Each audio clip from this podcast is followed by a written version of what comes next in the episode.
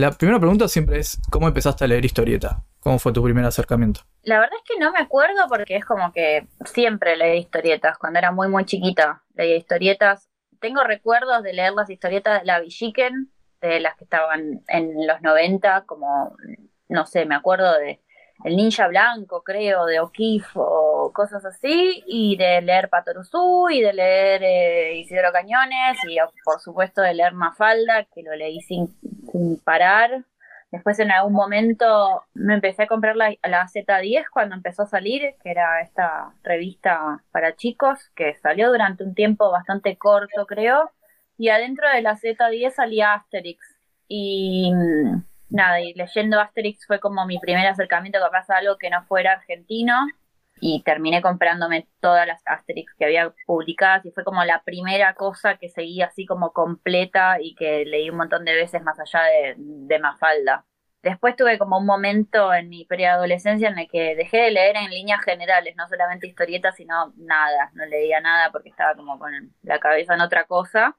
Y después volví a leer cuando tenía ya 14, 15 años, manga. Como que tuve un segundo reencuentro con la historieta a partir de descubrir Ranma, de descubrir Macros, de descubrir Evangelion, tipo de cosas que estaban en ese momento siendo publicadas por Ibrea más que nada, como a principios de los 2000. Y eso, esos fueron, fueron como dos momentos separados. Uno que fue como el de mi infancia y después tuve como otro reencuentro con la historieta un poco más de grande. ¿Y cuándo empezaste a pensar en hacer historias o, o dibujar historietas? También fue para más o menos la época en que me encontré con el manga de nuevo. Fue bastante, bastante como al mismo tiempo porque apenas me volví a encontrar con el manga. También era la época en la que estaban saliendo las películas del Señor de los Anillos, estaba saliendo Harry Potter y como que en ese momento de nuevo conecté como con toda la fantasía medieval, con la onda de Harry Potter, con, bueno, con el manga, con la ciencia ficción de Evangelion y de Macros y como que me empezó, me empezaron a dar ganas como de, de conectar un poco más con eso. También me volví a reconectar porque siempre jugué videojuegos, pero también fue la época en la que descubrí el Chrono Trigger, que ya era un juego que era medio viejo para ese momento, pero lo empecé a jugar en ese momento. Y el Breath of Fire y otros juegos que eran como de, de Super Nintendo o de Game Boy.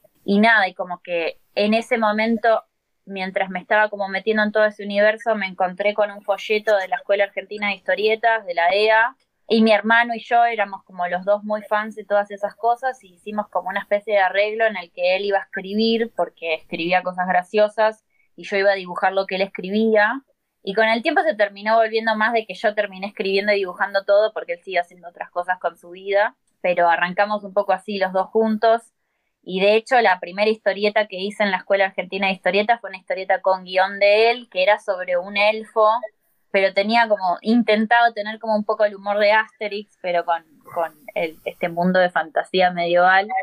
Y nada, y empecé un poco por ahí, como por el lado de los fanzines, con mis compañeros de escuela de la EA y con mucha historieta de género, más que nada. Después como que fui descubriendo otro tipo de historietas que se parecen un poco más a lo que hago yo ahora, pero en ese momento todo venía del lado del género. ¿Y cuándo empezaste a hacer historietas para publicar? O sea, Sé que tenés publicadas en Fierro, Chicken y también en web. ¿Cuándo empieza toda esa época? ¿Por este momento? Eh, un poco después, porque mi primer, mis primeras publicaciones fueron un par de números de un fanzine que se llamaba Ultimatum cuando estaba en la Escuela Argentina de Historieta con mis compañeros de, de curso, digamos, que eso debe haber sido en el año 2001, 2002. Después tuve también un par de publicaciones de fanzine con otro grupo de gente que eran mis compañeras, que ya éramos todas chicas que hacíamos historieta y que todas hacíamos manga, que era La Bloom, que fue otro fanzine, que creo que eso debe haber sido publicado en el 2003-2004. Y después mi primera historieta publicada en un blog fue en el 2006. Me acuerdo, me acuerdo bastante fresca la, la, fecha porque estoy haciendo ahora como una reversión de esa primera historieta que publiqué en el, en el blog. Y, y nada, y estuve publicando durante muchos años en el, blog, en el blog, en algún momento entré en historietas reales, después en Chickson Comics, pero fue durante muchos, muchos años el único lugar en donde publiqué. Dejé de publicar fanzines y me pasé a internet. Tuve ese pequeño momento que habrá durado unos seis meses en el 2009, donde publiqué una historieta en la Villiquen. y habré, no sé, también participé en un picado fino de la Fierro que me invitó Fer Calvi. Y después todo el resto de lo que hice fueron blogs y todas cosas que hice para Twitter o para Facebook o para algún formato de redes sociales hasta el 2015, que fue la primera publicación en papel que tuve mucho tiempo así mía, que fue el libro de la pelusa de los días. Eh, la pelusa también era web, ¿no? Sí, la pelusa fue una idea que vino de, de, que, nada, de que estaba usando Twitter en ese momento. Twitter en ese momento creo que era bastante diferente a lo que es ahora, que era, no sé, yo lo usaba como de otra manera. Era como un poco para hacer chistes, un poco para escribir como algo un poco más poético, lo que sea. Y a mí me parecía que todo lo que estaba escribiendo en Twitter lo podía transformar en una tira y que todas esas ideas que por ahí eran como pequeñas cositas que no no eran muy significativas, pero que servían para ser dibujadas, me podían dar material para, para practicar y para volver a conectarme con dibujar algo. Porque en el medio de todo esto lo que me pasó es que yo tuve que dejar de dibujar para los blogs durante un periodo de tiempo como de un año o dos porque estaba terminando la carrera de la facultad y no tenía tiempo. Y como que después de ese lapso me sentí un poco perdida con las historietas y no sabía cómo volver a engancharme con eso y como que este uso de Twitter y esta idea de dibujar lo que estaba tuiteando me sirvió otra vez como para empezar a producir material y otra vez como para acomodarme y encontrarme con qué era lo que quería hacer con las historietas. Y estuve desde el 2012 hasta el 2015 creo haciendo la pelusa de los días. Al principio todos los días de la semana, después lo hacía de lunes a viernes, después se volvió un poco más esporádico, pero hice, no sé, como 800 tiras, 1000 tiras, no sé cuántas hice, un montón durante todos esos años. Y nada, y terminé publicándolas con la cúpula, pero solamente los primeros dos años de tiras están publicados en la cúpula. Todo lo que a mí me gusta más porque es lo más nuevo, se quedó afuera del libro. Claro, te iba a decir eso porque lo leí y pues me dijiste mil tiras, no me parecía que fueran tan, o sea, son un montón igual, pero mil tiras es como sería un libro mucho más gordo. Eh, no, de, cuando yo me, cuando yo les, digamos, me encontraron ellos los de la cúpula a mí, cuando me pidieron de ver el libro, yo todavía estaba haciendo tiras y creo que les presenté un libro con 120 tiras y me pidieron si no podía agregar más y terminé agregando, no sé, terminaron siendo 220, que serán ciento y pico de páginas. Y nada, dejé un montón de tiras que no me gustaban afuera y toda la última tanda de lo que estaba haciendo en ese momento también se quedó afuera y quedó ese libro que es como muy del principio de, la pelusa. Como que encima también, cuando yo estaba en historietas reales, eh, la historieta que estaba haciendo, que era Solo le pasa Sole, era súper autobiográfica. Y la pelusa arrancó también siendo muy autobiográfica y con el tiempo fue evolucionando a hacerse como algo un poco más, no sé, general. No era tanto yo, sino cosas que, bueno, que igual tenían relación con lo que me pasaba a mí, pero no necesariamente y como que justo lo que está en el libro es la parte más autobiográfica de la pelusa, no, no lo último que para mí es como lo mejor porque es como lo en donde yo me empecé como a despegar un poco de, de qué era lo que me pasaba a mí y un poco tratar de conectar como con cosas más generales y que le pasan a todo el mundo. Eh, y volviendo a lo que publicaste, digamos, en web, ¿qué, tipo de cosas hacías? Porque recién decías de Solo le pasa a Sole, que es más biográfico, pero eran como tiras de humor. ¿Qué tipo de cosas hacías para la web? yo tuve como dos, dos tiras o tres en realidad. Una fue un, intento de novela gráfica que quedó trunco porque nunca lo terminé, que se llamaba La verdad de la milanesa, que era como que estaba improvisando el guion, pero era una historia continuada sobre, no sé, era una bizarreada, sobre una milanesa que, ah, que tenía como un, secreto sobre una adopción y no sé qué, nunca lo terminé, así que ni siquiera sé cómo lo hubiera terminado.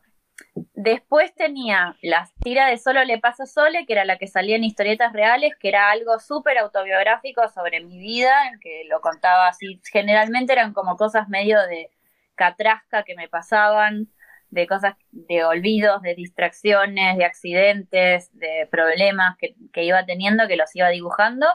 Y después estaba Salita Roja, que era una tira que intentaba hacer un humor gráfico que no tenía nada relacionado conmigo directamente, eran como unas nenitas que estaban en jardín de infantes y la idea era que fuera como una manera medio cruda de mostrar la realidad. No sé si funcionaba del todo bien, pero bueno, era como un intento de algo más cercano capaz lo que yo había leído en Mafalda en su momento. Y nada, y de esa tira de Salita Roja es la que ahora estoy haciendo como una nueva versión, como que agarré la primera tira que había hecho de Salita Roja, que para mí tenía como una cosa que a mí me tocaba mucho y la estoy transformando en un libro cortito ahora. Pero bueno, fueron como esas tres tiras las que estuve haciendo durante los primeros años del blog. Y siempre por el lado del humor, Sí, es, en ese momento todas las cosas que hacían iban por el lado del humor. Después me fui un poco del humor, o sea, hay cosas que hago que no tienen no tienen humor, pero creo que en un principio sí, todo, todo, todo tenía como un humor. Nunca lo había pensado, pero sí. No, me llamó la atención cuando estaba leyendo, porque lo busqué, viste, en internet. te digo que hay un par de páginas, sería, o no sé, que están caídas, no sé, así que no pude leerlo. Pero la verdad, la milanesa no pude encontrar. Y del blog. Sí, sí, hay como por algunas. en algún momento borré el blog. De hecho, uno de los problemas que tengo y que hace poco alguien me, me contestó un tweet, porque puse en un tweet que no tengo como los archivos ni las imágenes de todas esas primeras tandas de imágenes que hice para el blog, porque en algún momento borré el blog y también cambié de computadora, me cambié de PC a Mac y mi, el disco rígido de la PC como que traté de recuperarle cosas, pero no pude, entonces hay como toda una tanda de, de cosas que hice que tampoco las tengo en papel, porque no sé en dónde quedaron con tantas mudanzas, y, y nada, y desaparecieron. Eh, y estaba especialmente eh, obstinada en encontrar la primera página de Salita Roja porque estoy haciendo el libro de eso y no la pude encontrar. Y, ahí vi que sí, efectivamente hay un montón de páginas caídas, como que quedaron fantasmas de los blogs que fui borrando en algún momento, pero que no tienen ninguna de las páginas subidas. Sí, eh, Y bueno, y nada, y me encontré gracias al tweet con alguien que había guardado un montón de mis tiras en su disco rígido y me las volvió a pasar. Ah, buenísimo. Eh, pero no, no la que yo quería, pero bueno, un montón igual. Bueno, y sí, también mientras eh, leí en una entrevista que mientras estudiabas, eh, trabajabas ya desde ilustradora de libros infantiles. ¿Cómo era ese trabajo? Em, sí, yo, bueno, nada, como te contaba, hubo un momento en este espacio de tiempo en el que yo estaba haciendo cosas para los blogs que tuve que dejar de, de, dibujar historietas porque no tenía tiempo y en parte tampoco tenía tiempo porque además de estar estudiando estaba trabajando de ilustradora y como que no me quedaban muchas ganas de dibujar en mi tiempo libre.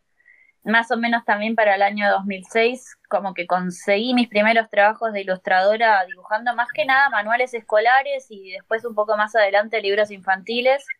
Primero para editoriales argentinas y después como que empecé a tener un poco más de trabajo para otras editoriales de afuera, me conseguí un agente que, que estaba en Estados Unidos y como que en ese momento, no sé ahora cómo funciona eso, pero en ese momento muchos ilustradores argentinos trabajaban con agentes que les conseguían trabajo afuera y nada, y mientras estaba terminando la carrera iba trabajando de eso y bueno, y después seguí trabajando de eso durante un montón de tiempo. De hecho, todavía tengo un montón de trabajo de ilustrador infantil, sigue siendo como mi, mi fuente de trabajo principal, pero a nivel tiempo ya no es, en ese momento era como el 100% de mi trabajo y ahora es como que está bastante más dividido con la historieta. Pero bueno, nada, sí, trabajaba mucho como ilustradora, dibujando un montón con vectores, que es una técnica que ya no uso más, como con el Illustrator pero bueno, me, la verdad es que miro lo que hice en esa época y no me gusta para nada, pero al mismo tiempo siento que aprendí un montón a trabajar muy rápido y como que me dio un montón de oficio hacer todo ese trabajo de nada, de dibujo salvaje un poco, porque eran todas cosas que había que entregar como de un día para el otro, muy rápido, mientras estaba haciendo lo de la facultad y había que resolverlas como se podía y nada, poco un buen entrenamiento. Claro, eh, pero lo que no te gusta de eso es, es, el apuro que tenías a entregar o eh, qué es lo que no te gusta de ese trabajo. En general es como que voy cambiando mi manera de dibujar, entonces me voy como desencantando un poco con los estilos viejos, entonces hay algo ahí de estilo que no me gusta, pero además hay algo también de apuro, de que se nota, o sea, tengo libros de esa época que me gustan más porque se nota que les puse más tiempo y más amor, pero la mayoría de los dibujos que hice para los manuales escolares están hechos súper rápido y es como, bueno, tengo que resolver esto. Y también hay algo de la técnica que me dejó de gustar, como que he vuelto a dibujar en digital, Naftalina está todo dibujado en, el iPad, pero intento que tenga como un poco más de expresividad del trazo, como que en ese momento de mi vida estaba un poco obsesionada con ser mega prolija y como con, como con dibujar con mucha definición y siento que estaba como yéndole en contra a mi propia a mi propio trazo y a mi propia manera de dibujar entonces también miro un poco los dibujos de esa época y los, los veo un poquito como fuera de, de mí, no sé, como si hubiese estado tratando de dibujar de una manera que no me quedaba cómoda.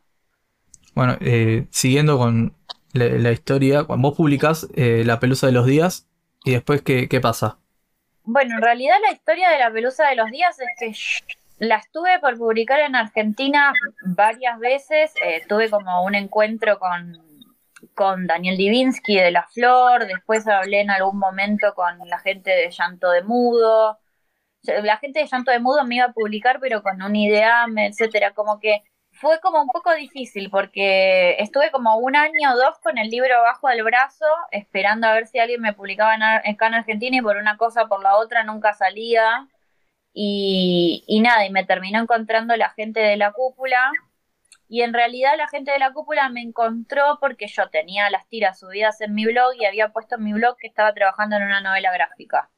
Entonces me escribieron preguntándome por la novela gráfica y yo les dije que tenía el libro de tiras armado, que la novela gráfica estaba recién empezándola, que tenía solamente 15 páginas. Y nada, les terminé mandando el libro de la pelusa, les gustó y me lo terminaron publicando en España. Cuando me lo publican en España, me prometen que lo van a distribuir en Argentina y entonces decido no hacer el ideame que iba a hacer con Llanto de Mudo y, dejar que el libro llegara desde allá. Cosa que con el tiempo se terminó complicando un poco porque primero no podía mandar la cantidad de libros, después quedaron atrapados en algún lugar, de, en algún depósito, después se dolarizaron y se volvieron imposibles de vender.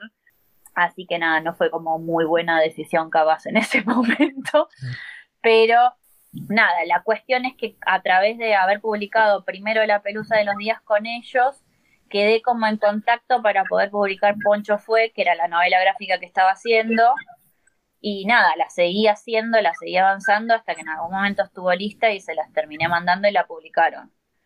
Y en paralelo con eso, yo ya había hablado y le había mostrado el guion y le había hablado a Liniers para que Poncho fue saliera con, el, con Editorial Común. Me había dicho que sí, ya estaba todo medio arreglado, pero también Editorial Común como que se empezó a quedar sin nafta en ese momento.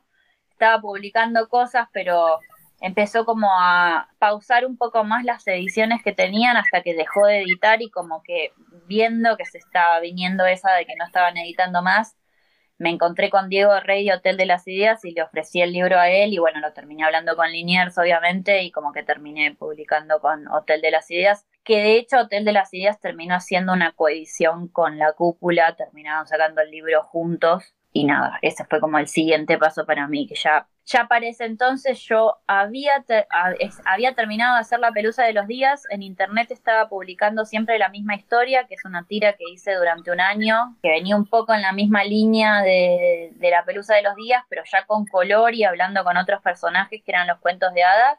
Y para cuando salió Poncho fue directamente dejé las redes sociales o sea, las redes sociales las sigo usando, ¿no? Pero dejé las redes sociales como para publicar historietas y decidí que en realidad lo que quería hacer no era más hacer humor gráfico, sino hacer novelas gráficas o historietas para chicos como historietas más largas y que ya no, no iba a hacer esto de estar publicando en internet para tener producción, sino hacer lo que yo quiero y bueno, y nada, mostrarlo cuando esté listo y no durante la producción. ¿Y cómo fue ese paso de eh, la decisión de empezar a hacer novelas gráficas o novelas más largas? Bueno, en realidad yo siempre tuve ganas de hacer novelas gráficas o historietas largas en realidad, cuando todavía no sabía ni lo que era el término novela gráfica, eh, desde siempre porque era lo que a mí me gustaba leer, pero mm, había tenido varios intentos como fallidos de hacer historietas más largas, que uno de esos es este que te cuento de la verdad de la milanesa, Después empecé varias veces con cosas que se quedaron como en, la sexta página, nunca fueron para ningún lado. Y en realidad todo terminó pasando un poco porque Poncho fue, viene como de una experiencia muy autobiográfica de la cual, o sea, yo tenía mucha necesidad de hablar, entonces esa necesidad de hablar fue la que me terminó dando el impulso para aprender a hacer una historieta larga y a tener como la rutina y la perseverancia de, terminar una historieta larga. Fue como que el, el, problema en sí fue el que terminó siendo el motor para que yo pueda terminar de dibujar esa primera novela. Después, como que terminé transformando eso que había aprendido en Poncho Fue y lo terminé repitiendo con los otros dos libros y lo sigo repitiendo con otras cosas. Pero fue un poco gracias a esa necesidad del principio que me vi como forzada a tener que aprender a, a buscar el tiempo también, porque mientras seguía trabajando en otras cosas, entonces también es como un poco ver cómo acomodo mi vida alrededor de, este trabajo que no termina de ser redituable en ningún momento económicamente, pero ver cómo lo puedo hacer haciendo otra cosa también en el medio, como que aprendí un montón de cosas de esa primera, de esa primera novela gráfica. ¿Te puedo hacer una, una consulta? Porque vos decís esto de que muchas cosas que arrancaste quedaron como a mitad de camino o en la quinta página. ¿Eso tiene que ver con tu proceso de trabajo? O sea, vos tenés un guion previo o medio que vos eh, vas eh, trabajando sobre lo que se te va ocurriendo? ¿Cómo, cómo, cómo es eh, ese proceso? Tengo como muchas experiencias distintas porque es como que nunca logré tener una metodología demasiado pareja o siempre la misma metodología con algo por ejemplo, lo que decía, la verdad de la milanesa en su momento era una historia que no tenía ni idea para dónde estaba yendo. Después tuve otra historieta que era un intento de historieta coral, así como muchos personajes a los que les, les pasan muchas cosas al mismo tiempo que se conectan entre sí. Esa historieta escribí como lo que se llama una escaleta. No escribí el guion ni dibujé el storyboard, pero había escrito qué le pasaba a cada personaje y sabía cómo iba a terminar y qué era lo que pasaba una historieta que nunca llegué a dibujar absolutamente nada. Y así fui probando como diferentes cosas. Tanto de Poncho fue como de Naftalina, escribí el guion completo. Poncho fue escribir el guion completo y le fui cambiando algunas cosas a medida que, lo iba dibujando porque me fui dando cuenta de que el dibujo y el guion iban a ser redundantes, entonces cambié el texto cuando lo estaba dibujando, cambié la, la cantidad de cuadros, un montón de cosas mientras lo iba dibujando. Después Intensa, que fue la siguiente, como que sentí que haber hecho todo el guion del libro había estado de más, entonces hice directamente la escaleta y pasé de la escaleta al final, digamos, y me pasó que eh, tuve que retroceder y avanzar un montón con el guion porque no cerraba bien, entonces con Naftalina volví a escribir el guion y me pasó con Naftalina que volví a escribir el guion y después lo ignoré completamente el guion. Hice como un camino paralelo, empecé dibujando lo que estaba en el guion y después no lo miré más. Como en la página 30 dejé de mirar el guion y empecé a dibujar otra cosa, hice otra escaleta, ignoré eso. Y ahora estoy trabajando directamente con una escaleta y estoy siguiendo la escaleta, pero no hago más el guion porque siento que al final no lo termino respetando, pero sí me sirve tener anotado qué es lo que va a pasar en el libro porque si no me pierdo, me voy como por un laberinto donde no llego a donde quería llegar y entonces es como que con eso me ordeno y sé qué, qué le pasa a cada personaje. Lo más ordenado que he llegado a hacer, pero que fue parte de ir aprendiendo experiencia tras experiencia con un libro y con el otro, es como esto, que es hacer una escaleta de qué es lo que va a pasar en el libro y en paralelo como escribir qué le va a pasar a cada personaje y por qué procesos va a pasar cada personaje para evolucionar o para lo que sea que necesita. Y también me anoto otras, otras cosas que quiero tener en cuenta, como cómo voy a usar el color durante el libro, o no sé, si alguna parte del libro tiene alguna estética o alguna diferencia narrativa con el resto o lo que sea, ahí también me lo anoto todo, pero no hago como guion porque no lo, no lo sigo, lo ignoro. Y una pregunta yo tenía también. Eh, ¿Diagramas la las páginas, antes vas diagramando páginas y después las haces definitivas o, lo de las páginas va saliendo también? Las páginas van un poco saliendo en realidad, o sea, siempre hay un diagrama de la página. Lo que pasa es que el diagrama de la página lo hago prácticamente con la página cuando la tengo que dibujar. A veces me viene alguna idea de algún diagrama de página como antes y por ahí lo anoto o lo boceto porque se me ocurrió como una manera de resolver alguna situación, pero muchas veces las dibujo directamente antes de, de pasar al final, digamos. Y también me pasa muchas veces que termino algunas páginas y me resultan como que no tienen ningún, ningún juego de composición, ni ningún juego narrativo, ni nada, y a veces las vuelvo a hacer porque digo, no, esto podría tener como algún otro chiste de, alguna otra manera, entonces vuelvo para atrás y redibujo cosas para que tengan un poquito más de gracia, no sé, de, que valgan un poco más la, pena como historieta en realidad, porque si no terminan siendo todos como cuadros de, de cine, no sé, de como que tenés un, un, cuadro fijo y algo que está pasando adentro y a veces nada, el, el chiste de la historieta es que es jugar un poco con el espacio de la página, con los globos. En, una consultita más. En el caso ahora de, digamos, de estas novelas gráficas que, haces, porque me imagino que en lo anterior eh, como que las cosas fluyeron más. ¿Vos ya tenés pensado qué método vas a, usar, vas a usar para dibujo? Porque creo que habían escuchado en una entrevista con BAM que habías tenido que Naftalina habías arrancado queriendo hacerlo todo a mano y terminaste yéndote para otro lado completamente diferente. ¿Eso es, digamos, ¿eso es un caso particular de naftalina o, te suele pasar? Eh, o, es algo que vos decís, bueno, voy a tratar de arrancar esta obra eh, a mano, esta obra digital, o, es algo que fluye cuando te pones?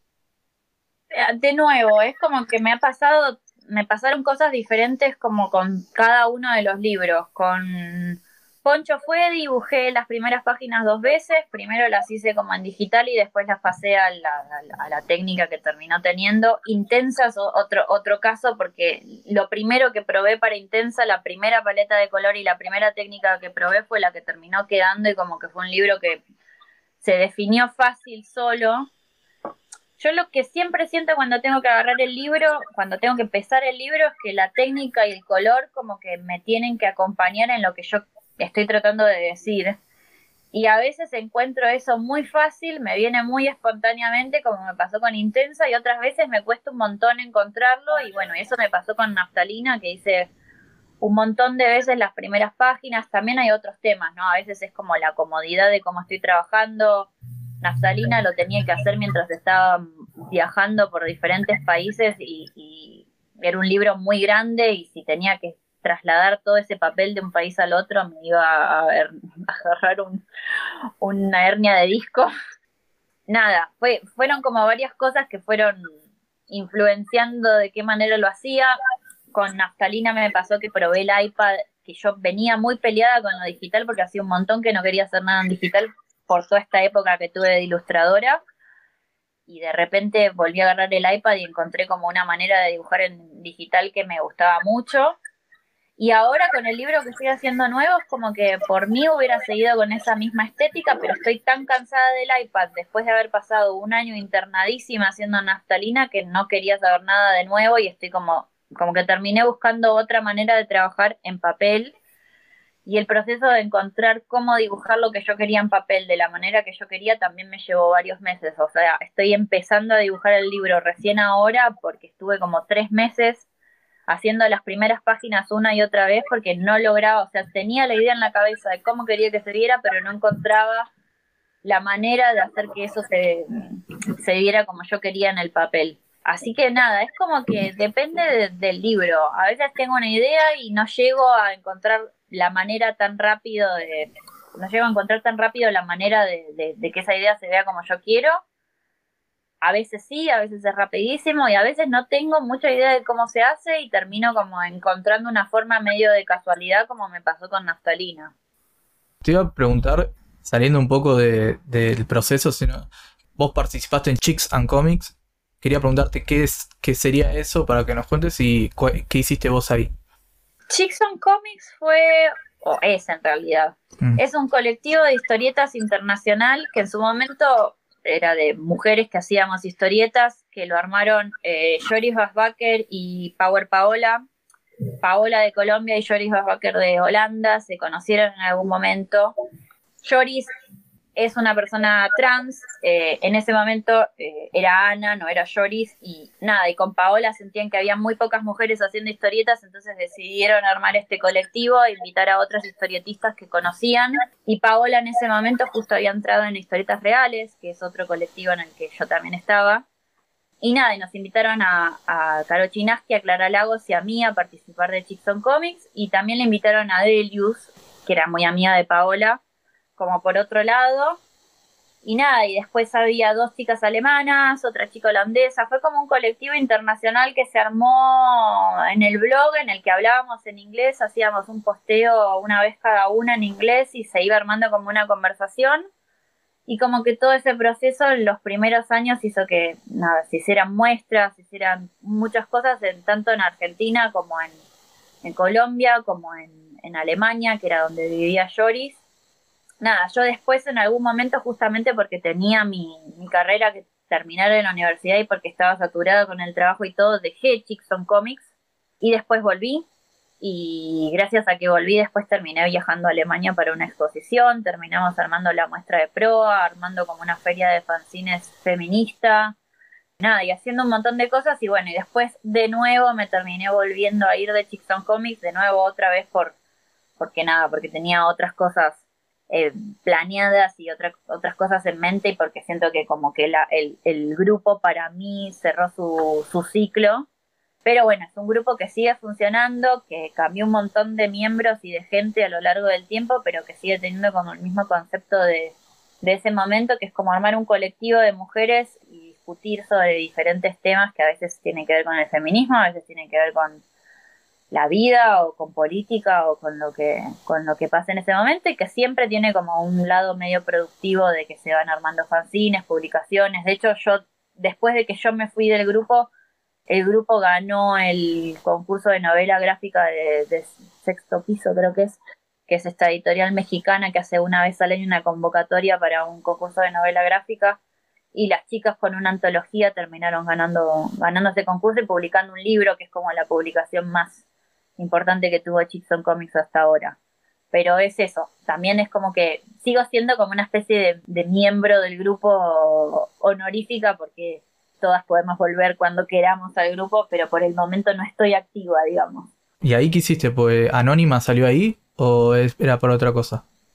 Sí, Anónima es una historieta que hice justamente para la muestra que hicimos en proa en el 2016-2017 en la que cada una de nosotras le había tocado como hablar de algún tipo de arte mezclado con la historieta y yo elegí el cine, entonces hice como esta historieta que se proyectaba en, un televisor y nada, y elegí como una historia que tenía algo que ver con ser mujer y ser autor y terminé haciendo eso que hice en ese momento que es, que es anónima. Después también tuvimos varios fanzines, eh, uno que, se, que también era como que se llamaba género, se llamaba Broom y la idea también que habíamos elegido en ese momento porque habíamos escuchado eh, varias veces el comentario de que las mujeres no sabemos dibujar autos o transportes en general, entonces, y que no dibujamos historietas de género, entonces la idea del fanzine era que cada una había elegido un género y había elegido un medio de transporte, entonces todas estábamos mezclando como un género con un medio de transporte, y a mí eh, me había tocado el colectivo, y los cuentos de hadas, así que había hecho como una historieta de caperucita arriba de un colectivo. Eh, y bueno, ese, ese, esas fueron algunas de las cosas que, que, fuimos haciendo, pero siempre, siempre estábamos con alguna idea parecida como de ese estilo, publicando fanzines o, o haciendo muestras o armando algo, alguna que otra cosa. Y después también te quería preguntar sobre Angoulême, sobre la residencia, cómo es y si es ese lugar que idealizamos los que nos gusta la historieta y pensamos que es tan, tan, no sé, que se respira y vive historieta o es algo medio construido así como un imaginario. Es un poco y un poco. Bueno, yo vivo en Angoulême porque a mí Angoulême me gusta muchísimo, así que seguramente mi opinión sobre Angoulême va a ser más positiva que la de otra gente que ha hecho la residencia y se ha vuelto un poco decepcionada de Angoulême. Igual yo tuve dos experiencias de residencia corta y la tercera ya me vine a, vivir. La primera la verdad es que no fue muy buena, no la pasé muy bien en Angulem, pero no la pasé muy bien en Angulem porque el grupo de gente con el que haces la residencia siempre es distinto y a veces es más abierto y a veces es menos abierto. a mí me pasó que la primera vez no logré como conectar también con la gente que, estaba haciendo la residencia y la segunda sí. Y la segunda la pasé súper bien. Eh, es gente de todo el mundo, ¿no? Es eh. gente de todo el mundo, entonces también eso hace que a veces sea un poco más fluida la, conexión que puedes tener y a veces no, depende mucho de cómo son los autores. Aparte los autores de historietas somos un poquito especiales a veces.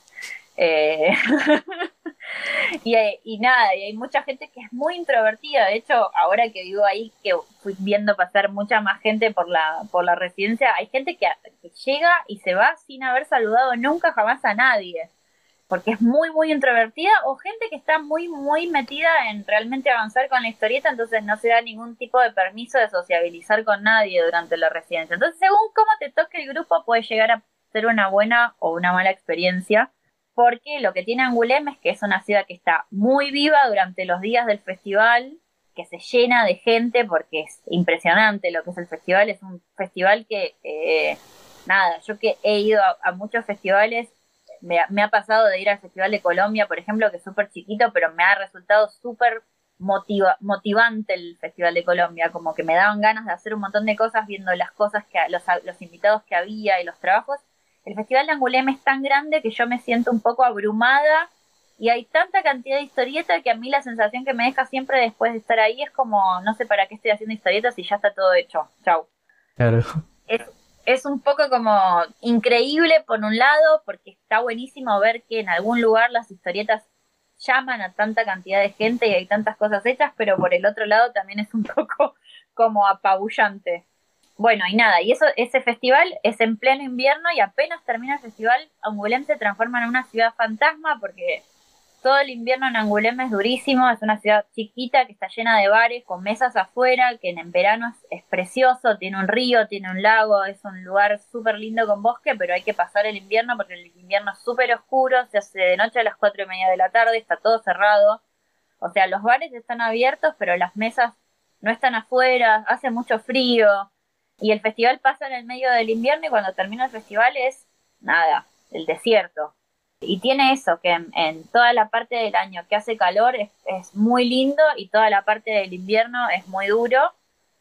Pero está la Mesón, que están todos los autores ahí en movimiento todo el tiempo y además es una ciudad que tiene un montón de autores de historieta que se quedaron a vivir en Angoulême porque es una ciudad para Europa muy barata y además es una ciudad que está llena de estudios de animación porque además de, de haber muchos historietistas hay muchos animadores de hecho la Mesón también es una residencia para animadores, y está la escuela de animación y la escuela de historieta de ESI, que es uno de los lugares de Francia en donde más se estudia historieta y donde más se estudia animación, así que también hay como un montón de estudiantes viviendo en Angoulême que están como metidos como en, historieta y animación. O sea que en realidad la ciudad está mucho más llena de gente que trabaja y que hace cosas con historieta y con animación que lo que es solamente la mesón. Pero también es cierto que hay un montón de gente que vive en Angoulême, la gran mayoría que no tiene nada que ver con ninguna de las dos cosas y que está ahí porque es una ciudad francesa como cualquier otra. A mí me gusta mucho porque como que en algún momento después de vivir tantos años en Capital Federal me cansé como de esta cosa de ciudad enorme, de que haya que tomarse un colectivo y estar una hora y media arriba del colectivo para ir a visitar a algún amigo, del tránsito, del no sé qué. Y Angoulême es una ciudad chiquita, pero sigue siendo una ciudad sigue teniendo bares, sigue teniendo cafés, sigue teniendo como cosas para hacer, sigue teniendo muestras y, eventos y recitales y alguna que otra cosa cultural y un teatro, pero es muchísima, muchísima más chica que una ciudad como Buenos Aires. Me, es como que siento que para ser una ciudad tan chica tiene dentro de lo que es la historieta, tiene un montón de movidas culturales que una ciudad de ese tamaño en otro lugar del mundo que no esté tan enfocada en las historietas no tendría nunca. Entonces para mí es como el lugar perfecto para estar viviendo. Pero bueno, nada, las experiencias con la mesón siempre son un poco, un poco variadas y se no, no la han pasado tan bien en la mesón. Y desde lo laboral, ¿qué ventajas tiene estar en Angoulême? De tu trabajo como autora.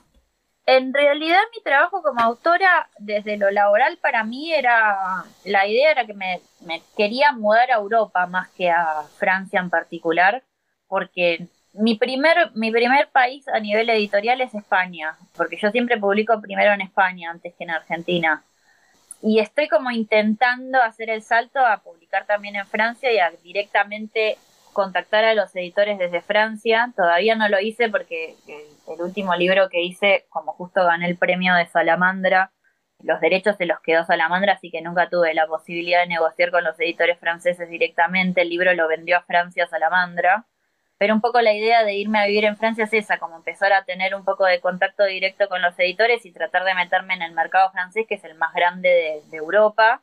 Pero en principio eh, sigo trabajando para España y en realidad me terminé viniendo a vivir acá un poco porque trabajar para España desde Argentina ya se me estaba volviendo muy complicado, sobre todo porque los últimos años yo casi no estuve viviendo en Argentina, estaba como medio viviendo de acá para allá viajando honestamente fue la FIP que me echó un poco de Argentina porque no podía cobrar nada desde Argentina si no había pasado al menos seis meses en Argentina, entonces era como que no podía cobrar nada desde ningún lado, ni en Argentina ni afuera de Argentina porque no era reciente de ningún lado.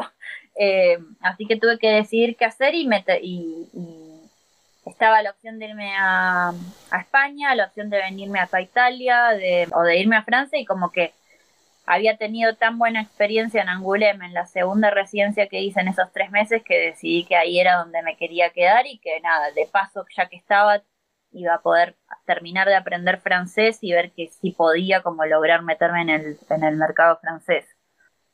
Se sabe que Europa a nivel historieta es como eh, dioses totales, pero eh, ¿te pasa algo a vos con esto de que te, de que te editen en otro país eh, primero que en Argentina? ¿Te pasa algo o directamente como que no, no te importa, no, no, no te afecta?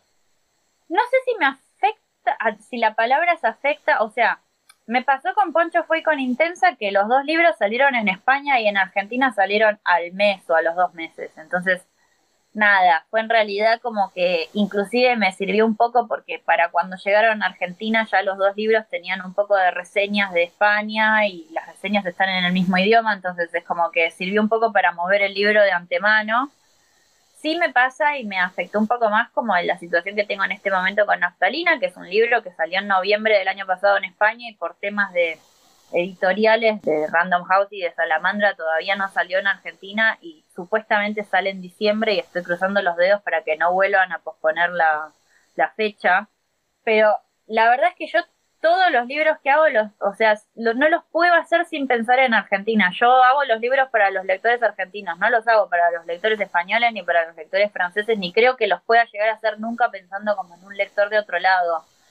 Naftalina está hecha de una manera en la que eh, cuando la estuve corrigiendo, Naftalina es como el, el, libro que más importa en dónde está, porque es un libro sobre Argentina, y me pasaba que la editora las editoras del libro como que le querían arreglar cosas al libro para que estuviese más hablado en español y fue como una resistencia total que tuve de no, respeten la manera de hablar de los argentinos porque yo no quiero que este libro salga en Argentina y que un argentino lo lea y diga nosotros no hablamos así, no usamos tú, usamos vos y no, el libro tenía que estar como en, argentino.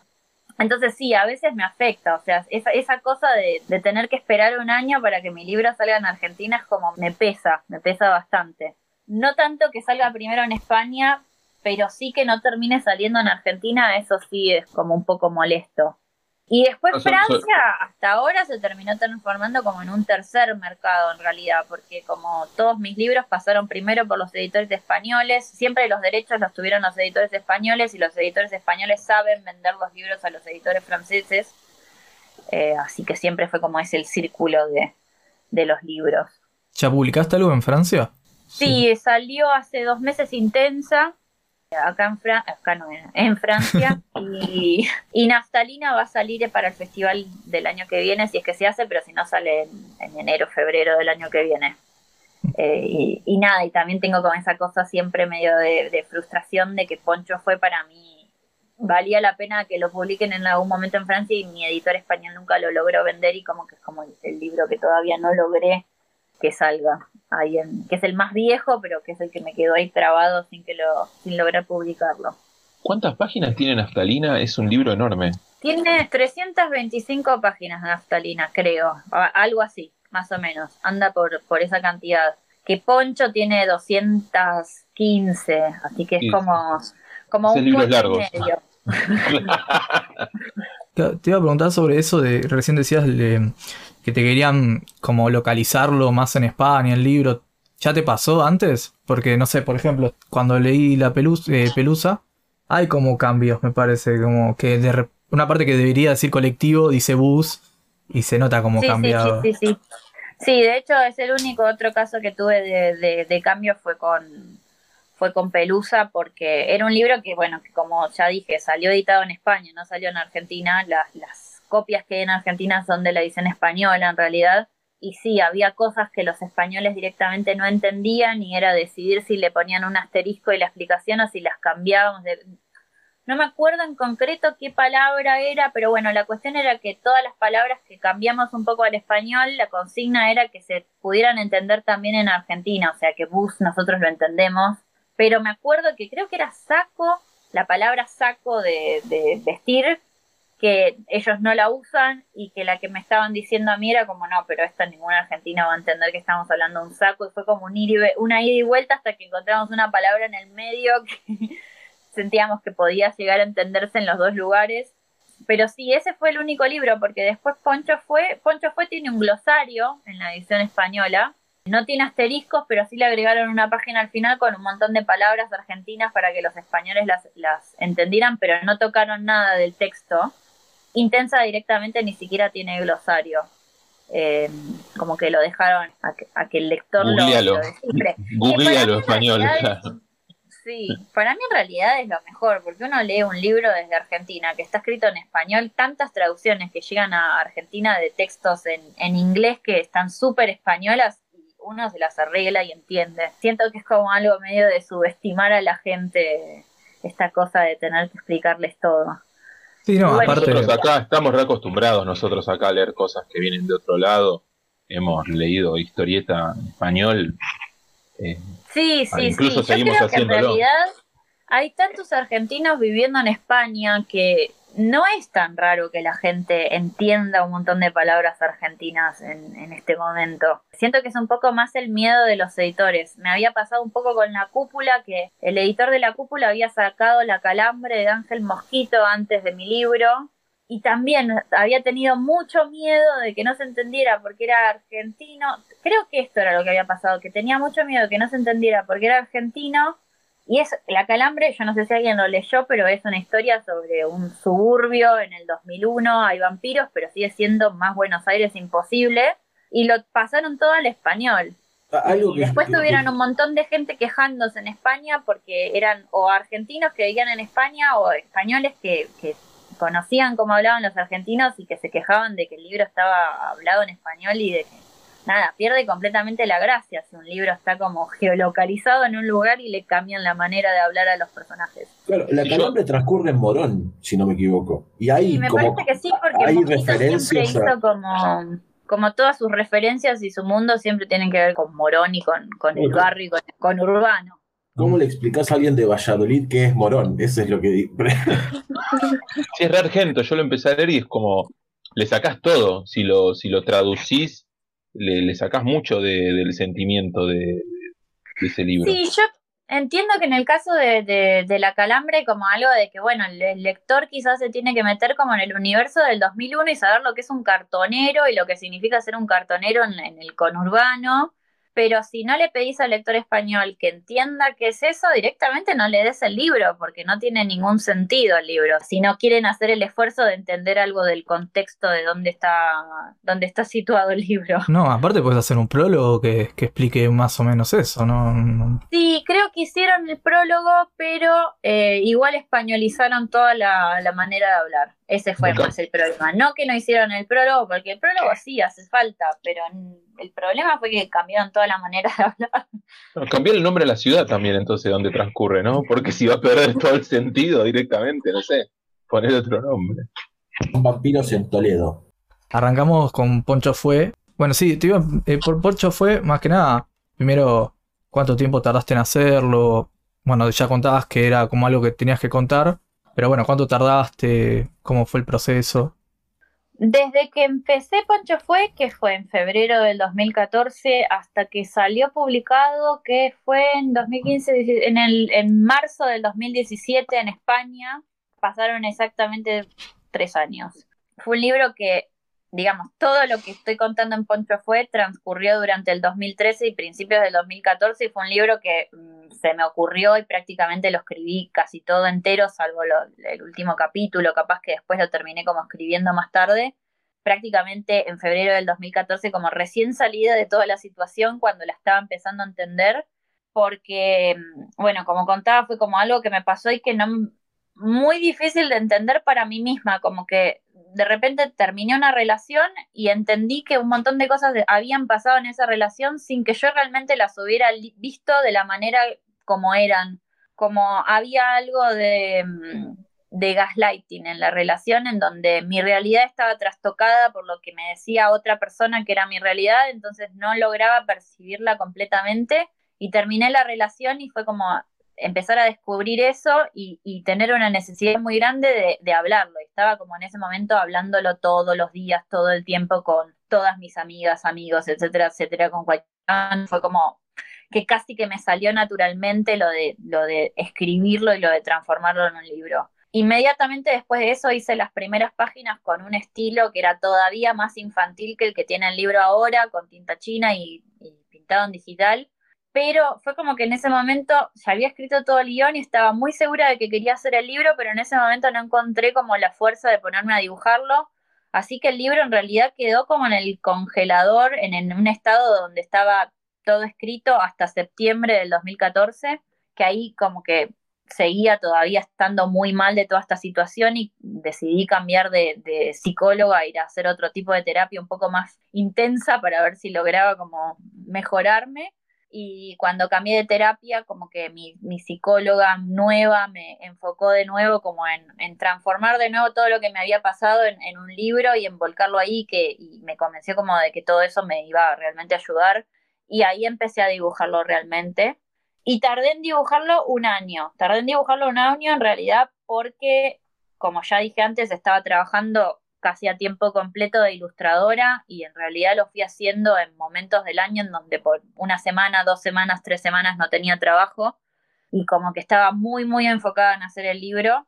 Y lo habré terminado de dibujar a principios del 2016 y en ese momento fue cuando lo terminé mandando a los editores, lo terminaron revisando, hubo como un montón de idas y vueltas, eh, páginas que cambiar. En ese momento yo estaba trabajando un poco con José Sainz, que me hizo un poco de, de editor en ese momento eh, leyendo las páginas y haciéndole correcciones como a la estructura de las páginas, a un montón de cosas. Yo estaba como muy, muy insegura con el libro, tuve un montón de crisis con el libro porque no sabía si publicarlo, si no publicarlo, si estaba bien, tenía un montón de miedo de publicarlo y de qué era lo que la gente iba a decir del libro después, tenía miedo de, no sé, tenía mucho miedo en realidad porque todavía no había terminado, si bien hacía terapia y estaba mucho mejor y todo, como que me llevó muchos años más después de terminar el libro lograr sentir que mi verdad también era una verdad y que en realidad yo no estaba mintiendo y que yo no estaba tratando de manipular a nadie con lo que estaba contando y que lo que estaba contando estaba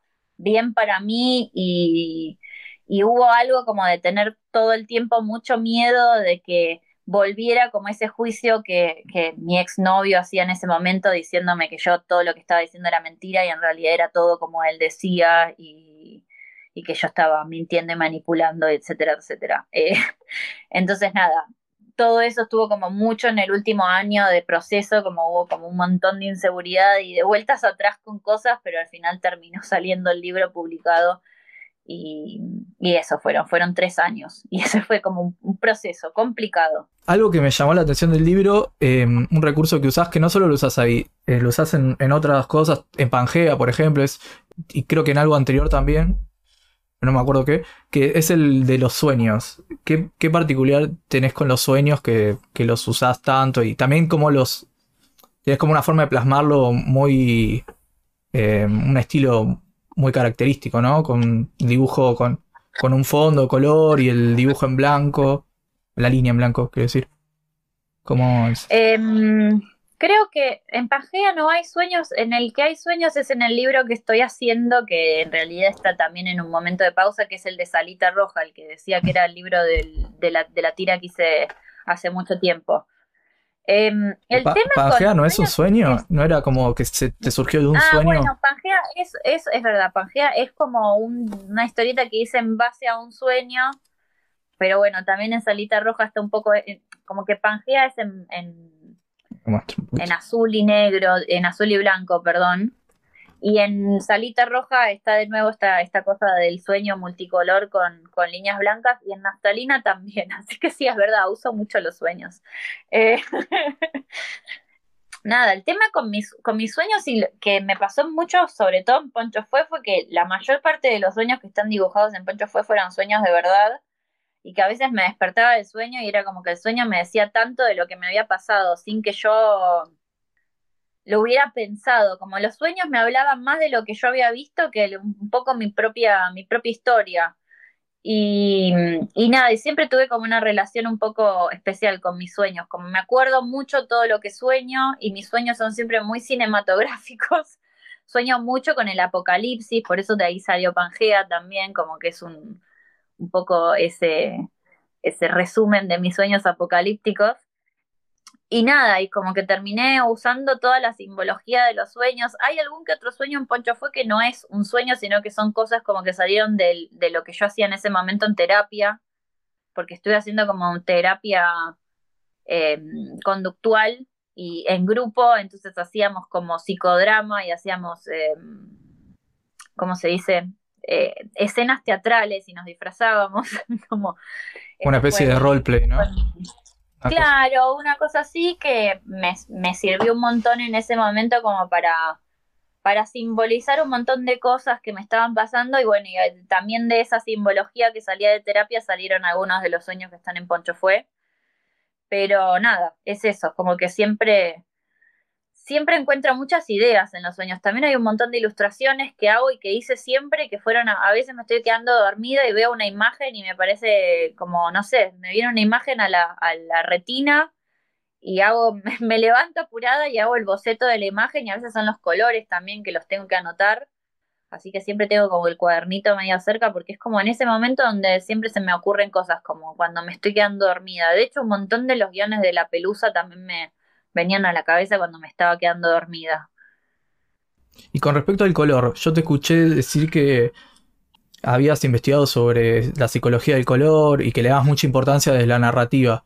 ¿Cómo lo pensaste para Poncho Fue y justo antes de, Poncho fue como que empecé, tuve como un momento de interés sobre el color en el cine, que me dio por tenerlo porque sí, porque no, no tenía en ese momento ningún plan de aplicar nada en las historietas, pero me había visto como un montón de videos de color en el cine, como que justo me había metido a ver qué era lo que hacía Kubrick, qué, qué era lo que hacía Paul Thomas Anderson con el color en el cine y como que empecé a entender que los directores de cine usaban el color como de una manera que, yo no la había pensado nunca antes. Y después, cuando empecé a hacer poncho fue, fue como un poco natural también pensar que tenía que usar recursos de color que había visto, o sea, primero que yo tengo formación de diseñadora textil y después que también hice muchos cursos de ilustración infantil, varios de los cuales fueron sobre color. Y nada, y fue como un poco que junté todo eso que había estado viendo y dije, bueno, tengo que aplicar todas estas cosas de color que estuve viendo en la facultad, que estuve viendo en los cursos de ilustración infantil y que estuve viendo en estos videos sobre cine y bajarlos al, al, libro. Y como que Poncho fue cuando escribí el guion, ya directamente en el guion había puesto de qué colores tenían que ser cada cosa intenté en su momento que la paleta, que es como del flashback, digamos, y la del presente fueran un poco más distintas, como que el flashback se suponía que tenía que ser un poco más sepia, pero terminaron quedando no tan distintas. Eh, ¿Pero eso es una cuestión de la impresión o de.? No, no, fue de los colores que yo estaba usando. Fue como algo que quise que quedara un poco más eh, marcado y al final no quedó tan marcado, pero terminé como quedándome con otras cosas de lo que me salió que me siento que me servían más. También porque una de las cosas que me pasó, me pasó con Poncho fue que desde la primera versión del guion hasta lo que terminé dibujando después, la historieta de Poncho era como una mezcla mucho más rápida entre el pasado y el presente. Cada escena duraba dos páginas y era flashback, presente, flashback, presente. Y una de las cosas que cambió fue que los momentos de presente fueran más largos y los momentos de flashback fueran más largos, entonces había como saltos temporales no tan seguido en el libro. Eh, entonces ya ahí no necesitaba tanto separar con el color una paleta, a la paleta del pasado de la paleta del presente, como que el mismo cambio de capítulo eh, explicaba eso. Pero bueno, nada, fue un poco eso y después de, durante el proceso de estar haciendo poncho, como que terminé volviéndome mucho más nerd en el sentido de leer muchas más cosas sobre la narrativa y el uso del color. Y después de eso terminé haciendo el curso de doméstica, que es directamente sobre eso, y como que cuando hice el curso de doméstica terminé aprendiendo un montón más de lo que ya sabía, porque me tuve que poner a leer y a investigar. Pero es un tema que todavía me sigue interesando un montón y que sigo leyendo y que siempre tengo algún libro de color ahí en entre mis cosas que estoy leyendo porque eh, no sé cómo, cómo usar el color para contar me parece, me parece que es súper útil y siento que hay un montón de historietistas que saben hacer paletas hermosas de color, pero muy pocos hacen que la paleta de color acompañe lo que están contando más allá del ambiente del, del no sé, hay historietas que tienen unos colores espectaculares que tienen que ver con que el ambiente es más mágico, más de día, más de noche, un atardecer o lo que sea, pero no tienen tanto que ver con lo que están sintiendo los personajes. Y, creo que eso no todos los directores de cine lo hacen, pero hay algunos directores de cine que lo hacen muy bien y que es como un recurso que no está muy aprovechado en, en las historietas. He visto pocos. Hay algunos casos de historietas que tienen como un buen uso del color en ese sentido, pero no, no son tantos. ¿Cómo cuáles? Para tener un... Ahora el único que se me ocurre patente, patente es el de eh, Coyote Dog Girl de Lisa Hannawell, que es la, la dibujante y la creadora de Bojack Horseman, que tiene una historietita eh, que se llama Coyote Dog Girl y que ella usa muy bien el color ahí, pero sé que hay más, ahora me estoy olvidando de... No sé, está em, La Edad del Oro de Cyril Pedrosa, que es una historieta como de fantasía medieval o medieval que tiene unos colores espectaculares, pero no sé qué tanto acompañan al personaje porque la tengo ahí, pero todavía no la leí. Em, y sé que he visto más, pero la mayoría de los autores se quedan como con una paleta que es como linda, pero no tanto que acompaña al, al, personaje en lo que le pasa, lo cual no está mal en realidad, es como un recurso que uno puede elegir a usar o no usar. Y bueno, y después también hay un montón de historietas que son en blanco y negro, la verdad es que está lleno de historietas en blanco y negro, entonces no se puede como usar el color. No, bueno, pero el blanco y negro hay distintos tipos de blanco y negro también. también. Sí, sí, también. No sé, el blanco y negro de Muñoz en, en Alex Sinner es una cosa y el blanco y negro de Moebius es otra. sí, o no sé, le, Sáenz Valiente en la sudestada es distinto a lo que hacen. Sí, sí, sí. Bueno, igual la sudestada con el color, hasta donde yo tengo entendido, también tiene tiene como su historia, porque creo que Juan, que Sanz Valiente quería hacerlo en blanco y negro y se lo hicieron hacer en color para Francia y después lo pasó a escala de grises, hubo como un, em, tema ahí con el color. Lo que como que no es, no es lo que quiso hacer él originalmente. Lo que, lo que entendí de las entrevistas de él es que él para o sea, su libro es en blanco y negro, como salió acá en Argentina, que tiene escala de grises. Pero ahora no sé, con lo que decís, no sé si es que lo después lo pasó, pero me parece que lo estaba pintando para Francia. Que en Francia se lo pedían a, color. Porque allá se, se usa. Ah, la historieta tiene que ser a color. Eh, sí. y bueno, Francia tiene eso que la historieta en blanco y negro casi, se publica casi nada de historieta en blanco y negro. Es bastante raro eso en relación a, otros mercados. Lo mismo pasa con la tapa. La, la, tapa dura, que es como un lujo impagable en cualquier otro país. En Francia, casi que si el libro sale sin tapa dura, es como medio de segunda. Eh, sale todo con tapa dura. Claro, es otro mercado. Em, sí. hay algo que, algo que quería preguntar específicamente de Poncho fue, eh, hay un recurso que usás, bueno, que ya lo mencionaste, ¿no? De, cómo vuelve y, se adelanta en el tiempo, ¿no? Como que cuenta las cosas en dos líneas de tiempo al mismo tiempo. Em, pero hay algo que me llamó mucho la atención y que lo sentí, no, me di cuenta cuando terminé de leer, pero que es sobre la primera escena, que es este, yo sentí que la primera escena ya me, explica muchas de las cosas que yo necesitaba saber sobre los personajes y después se van desarrollando con, más paulatinamente a lo largo de todo el resto del libro. Eh, ¿Cómo fue que vos llegaste a, esa idea de contarlo en diferentes momentos, separándolos, eh, como ubicar primero un momento en el presente y después empezar bien desde atrás en el tiempo? Bueno, justamente eso tiene que ver con que lo que yo más intenté hacer en ese momento fue hablar de cómo me sentía yo en este momento de escribir el libro, que es como esta sensación de estoy parada en este lugar donde de repente entiendo que me pasó todo esto, pero no lo vi antes. Y, y elegí ese momento en particular, que era el último día de la relación, para empezar a contarlo desde ahí porque ese fue como el momento en donde me paré a, hacer el libro, digamos. Fue como el momento de pausa en donde hubo como un antes y un después, hubo como un no estar metida en la situación y no estar entendiéndola, y a partir de ese momento como empezar a entenderla. Entonces es un poco la idea de que desde ese presente el personaje está como desandando y tratando de entender qué es lo que le pasó antes, y no desde otro momento más en el futuro, donde sea, sino desde ese momento de de quiebre. Tiene mucho que ver con el momento en el que escribí el libro y cómo lo quería contar y qué era lo que me estaba pasando a mí, con qué cosa quería conectar concretamente del libro. ¿Qué, ¿Qué, es esto? Es esta idea de, de de repente sorprenderme a mí misma porque no entendía qué era lo que había pasado en el último año de mi vida y cómo no lo había podido ver de la manera en la que lo debería haber visto.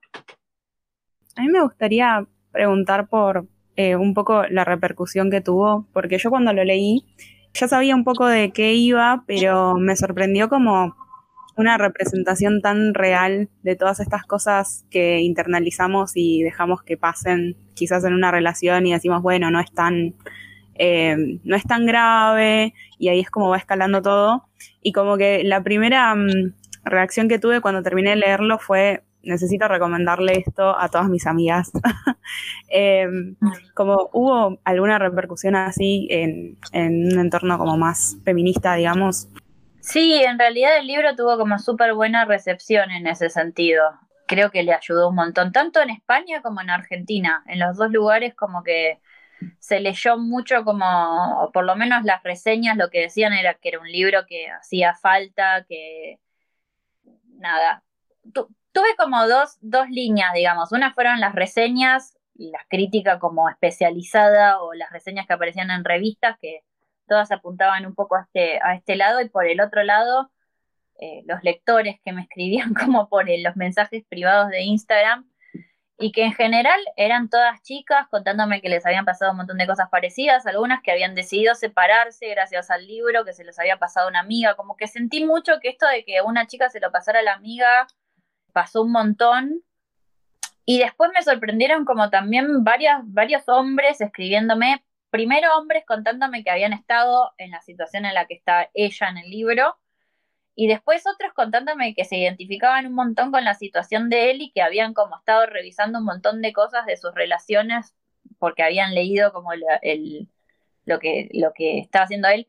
Y yo siento que a mí personalmente esas últimas devoluciones fueron las que más me emocionaron porque hay algo sincero y honesto que tengo que decir del libro, es que cuando lo empecé a hacer, sobre todo los primeros meses y cuando escribí el guion, lo que estaba intentando por sobre todas las cosas era hablar con él a través del libro.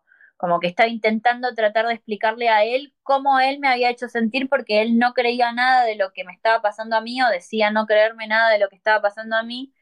Y fue como que en un principio Poncho fue con una carta que le hice a él para explicarle cómo era lo que me estaba haciendo sentir. Después me desconecté un poco de la idea y el libro se terminó volviendo sobre mí, realmente se terminó transformando en algo que no tenía nada que ver con él y de hecho yo nunca me enteré si él había leído el libro o no. Em, pero cuando recibí como esas respuestas de hombres diciéndome como, no, la verdad es que leyendo el libro me di cuenta de que tal cosa o tal otra, fue como que me emocioné muchísimo. esos mensajes a mí me, me hicieron hasta llorar algunos porque fue como, bueno, logré como hacerle entender a alguien lo que se siente estar del otro lado de esta situación. Y, después nada, los, otros mensajes de chicas como contándome de experiencias parecidas o tomando decisiones con el libro que a veces me dan como un poco de calor porque es como un poco fuerte que alguien tome una decisión con tu libro, pero igual se siente, se siente bien. Y después nada, respecto de, de movida feminista sí, es como que siempre tuve como mucho, mucha buena devolución de, de revistas feministas, de movimientos feministas, gente que, que, militaba de alguna manera en el feminismo y leyó el libro en su momento y habló del libro en medios de comunicación o en sus redes sociales o lo que sea, como que siempre le fue bien y de hecho le sigue yendo bien porque volví a tener como una segunda tanda de devoluciones y de todo esto cuando el libro volvió a salir reimpreso en Argentina en este año. Así que sí, después tuve como también alguna que otra reseña mala que fue bastante traumática porque, bueno, yo siempre me quedo con la reseña mala en vez de quedarme con la buena, aun cuando las buenas son muchas más. Eh, pero me pegaron muy mal algún, algún par de reseñas malas que me hicieron porque yo, como ya contaba, es como que en realidad me llevó mucho más tiempo después de publicar el libro, como sentirme segura de lo que yo había escrito en el libro. Y todas esas reseñas que fueron bien al principio, como que me dieron durísimo y me las tomé muy personales y me, me hicieron sentir como muy insegura. Y todo fue un poco raro, porque era como que estaba en ese lugar de ser la vocera, de tener que estar contando lo que se sentía haber estado en esta relación y como estar diciendo que estaba mal y todo esto, como desde un lugar donde tendría que haber estado más segura de lo que estaba diciendo, pero me llevó un año, un año y medio estar como en, el, en esa posición de poder estar diciendo lo que estaba diciendo con la seguridad con la que lo necesitaba. Y durante ese año y año y medio estaba como mirando lo que pasaba con el libro, pero escondida atrás de, de una piedra y asomada y tratando de no dar mucho la cara. ¿Y estas reseñas de qué era? Pero sobre qué era, si se puede saber. ¿Qué es lo que Eh, criticaban? Como, bueno, A ver, tuve una reseña en España que la verdad es que era. Me tomo más en serio las reseñas de mujeres, igual cuando son de este tipo de cosas, porque siento que algunos hombres se sienten tocados en su lado incel y, y salen con cosas que son como. a la Ah, defensiva, no. sí. La defensiva. Sí, sí, aparte que las, las reseñas de hombres generalmente me criticaban la manera de dibujar y también veía después que el mismo que hacía la reseña le criticaba la manera de dibujar a autoras que a mí me encantan cómo dibujan y entonces es como, bueno, no sé, tiene algún problema este señor. Pero las reseñas de mujeres que más me, me afectaron iban más por el lado de, o sea, lo que más me afectaba de la reseña venía por el lado de que los dos personajes eran iguales, que eran las, la- los dos la, la- la- la- digamos, las, las dos caras de una misma moneda y que los dos eran, eran victimistas y manipuladores y tenía mucho que ver con lo que me decía mi exnovio de que yo era manipuladora, entonces todo eso como que me afectó muchísimo y, mm, y nada, y eh, fue eso un poco, como que me, me costaron un montón esas reseñas. Después había otras cosas de las reseñas, cuando son cosas más que tienen que ver con cómo está hecho el libro, como que no, no, o sea, todo siempre igual cuando es una crítica negativa, al principio es un poco difícil de digerir, Mm. pero pasa. Pero en ese momento ese tipo de críticas que iban más sobre el carácter de los personajes me afectaban mucho. Y eso que yo hice el libro sabiendo y con conciencia de que estaba tratando de hablar de una relación y tratando de hablar de cómo esa relación se construía de a dos y cómo ese vínculo de víctima, victimario, persona con poder y persona digamos, eh, supeditada ese poder, etcétera, etcétera, como es algo que se construye de a dos y como también es una responsabilidad de las dos personas y que justamente porque es una responsabilidad de las dos personas se puede salir de esa relación, pero es como que mm, leerlo así tan, tan como de frente también me, me afectó un montón y me costó un montón como, como sobrevivir esa reseña o esas reseñas. Dos cosas, una más que nada más personal y después algo relacionado con el libro. Yo, a mí me pasó mucho al leerlo esto de, de, sen- de- de sentir cierta, cierta incomodidad eh, de, verte muchas veces, de uno verse en, en- en esa situación. Mm. Dos veces creo que me pasó nomás, me pasó con el stand-up este de Nanette Eh, y me pasó con tu libro y me parece, bueno, no sé si, si, si el objetivo era como generar eso en el buen sentido, te lo digo, me parece que lo lográs porque hay momentos en los que, verdad, uno se siente Interpelado, no, sí. como, como hombre, sí, te sentís incómodo, te sentís como que decís, no sé si te ves directamente, pero ves, eh, te ves a vos, eh, a veces eh, reaccionando así, o te ves, yo que sé, a mí, me, por momentos me costó leerlo, pero, pero en el buen sentido, digamos, eso de, de- de esa lectura incómoda, pero que tiene un, un porqué, digamos. Y Reflexiva, esas ¿no? cosas me, me gustan. Claro, me, y me gustan mucho, sobre todo por este momento en el que estamos, ¿no? Eh, está bueno ser interpelado uno y uno también verse. Entonces, nada, en ese sentido te, te- te lo agradezco porque la verdad que eh, ayuda, ayuda, ayuda mucho. Y después ya, por más particularmente el libro, yo veo, el libro va como hacia arriba, es un libro que, que, o sea, a mí me da la sensación de que te va poniendo en situación y, va subiendo, va subiendo, va subiendo, y de golpe hay un quiebre sobre el final del libro, y como que la situación se, se, se, resuelve, entre comillas, ¿no? Tu idea era ponernos en, esa situación durante mucho tiempo, como para sentir esa, ese agobio tuyo o como sea, y después como que la bajada sea eh, corta. ¿Cómo, cómo es que llegas a esa resolución de la forma en, en la que el libro va subiendo y, y es consciente, es inconsciente? ¿Cómo, cómo fue el proceso ese? O por lo menos eso, eso es lo que sentí yo, es como, a mí me pasó eso, sube, sube, sube, sube, te, te, te, te incomoda, te, te, te, te, te- te llena de, de situaciones eh, que, que a uno lo, lo, lo ponen mal. Y hay un quiebre, hay un momento, creo que es el momento del viaje, cuando te cortas el pelo, como todas esas cosas, como que, y va bajando despacito y, y resuelve. Digo resuelve entre comillas porque imagino que para vos no haber sido así.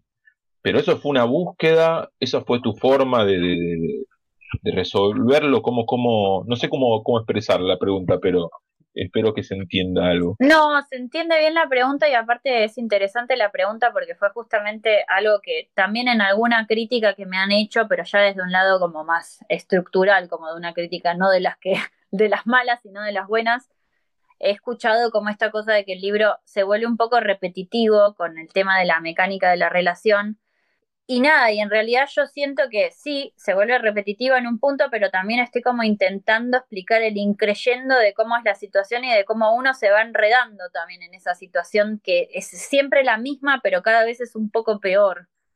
Yo realmente quería hacer eso, quería como hablar de, de exactamente de eso, porque para mí fue lo más sorprendente de haber salido de la relación, fue entender que todo había estado pasando súper de a poco y que no lo terminé de ver y de ver venir porque, porque fue pasando de a poco mm. eh, y que se podría haber vuelto mucho peor.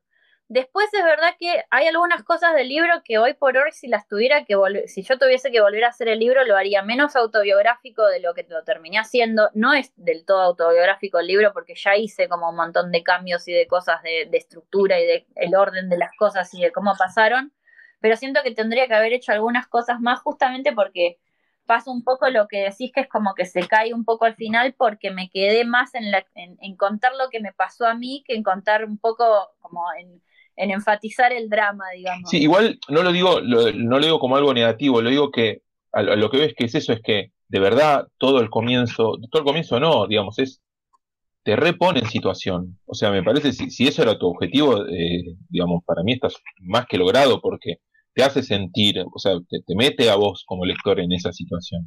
Sí, eh, Pero te quería consultar eso, si eso fue una búsqueda, si era algo, o sea, de, qué manera es que llegas a esa estructura del libro que a mí me da la sensación que está súper marcada. O sea, esa es la sensación mía eh, de lector, no de crítico, ya no es una crítica, es una, estoy consultando nomás eh, estructuralmente cómo pensás un libro más allá de lo que estás diciendo vos, como que yo mi, mi autocrítica al día de hoy de, ah, volver a leer el libro.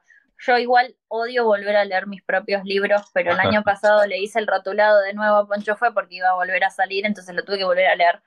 Em, y nada, y un poco lo que me pasa es que el libro yo lo, la historia del libro es esto que les conté a ustedes, que el libro lo escribí casi, casi todo en el 2014 cuando salía de la relación. Y ese casi, casi todo es que escribí todo hasta el momento de la separación y todo lo que es post la separación lo agregué como un año o un año y medio después, cuando yo ya estaba un poco más recuperada de la relación. Y yo siento que, em, bueno, quise contar un poco el post separación, contando un poco que me costó mucho recuperarme después de la separación, pero que finalmente lo logré en algún momento porque logré como volver a estar bien sola, etcétera, etcétera. Pero también me pasa que hay algo que es como muy personal en el antes de la separación, que tiene que ver con esto de que también lo quise contar en su momento, pero quizás hoy por hoy si tuviese que volver a, hacer el libro por efectos dramáticos lo sacaría, que es que justo antes de la última separación la pareja tuvo como un momento de estabilidad y de, calma antes de la tormenta, que es un poco lo que decís vos, como que va todo creciendo hacia el lado del, del mal, digamos, y en un momento como que baja, se vuelve todo tranquilo y después explota completamente.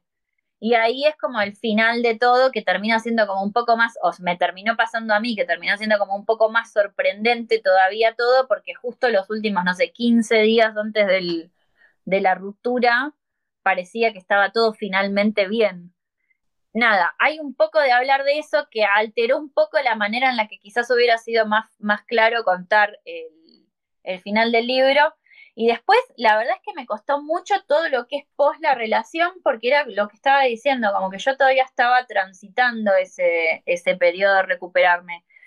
Y de hecho ahora para la última edición del libro de Hotel de las Ideas había pensado en escribir un prólogo explicando esto que voy a decir ahora, al final no lo hice porque no sé, no tenía ganas, pero que es que em, yo siento que el libro, si lo tuviese que hacer, si lo hubiera tenido que hacer bien y correctamente, lo hubiera hecho no en el momento en el que lo hice, sino quizás dos o tres años después con las cosas todavía más procesadas y que el final del libro hubiera sido diferente y lo podría haber escrito desde otro lugar, quizás un poco más maduro y más alejado de la relación. Siento que el final del libro termina quedando un poco como, como que el personaje realmente no terminó de salir de la relación en el final del libro. Hay algo en el último diálogo entre ellos dos que para mí es como que no termina de salir el personaje de, la situación.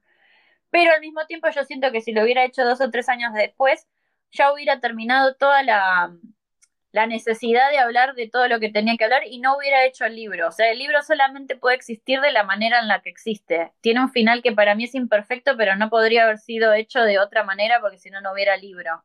Igual ese No final imperfecto, igual ese final imperfecto a mí me parece que le suma mucho más, digamos, en la, la tendencia o la, en general en el final de las relaciones no hay finales felices. Eh, entonces, me parece que esa, esa imperfección, como le decís vos, como que le, da otro sentido, le da otra fuerza. Me, me Sí, pero digo, digo final imperfecto porque, bueno, justamente el final es una de las cosas que más me costó hacer y justamente el final me senté con un amigo a reescribirlo porque había algo que no cerraba y no cerraba, no cerraba y terminó quedando mucho mejor que la primera versión que había escrito, pero es como que yo tenía muchas ganas de mostrar en el, en el personaje de ella como que supera, había superado la relación de la pareja, pero que necesitaba decírselo a él, cuando en realidad cuando ya superas una relación de pareja no necesitas decírselo a la otra persona, justamente esa es la, la consecuencia de haber superado la relación de pareja. Entonces hay algo medio contradictorio en ese final del encuentro entre ellos dos, que es un,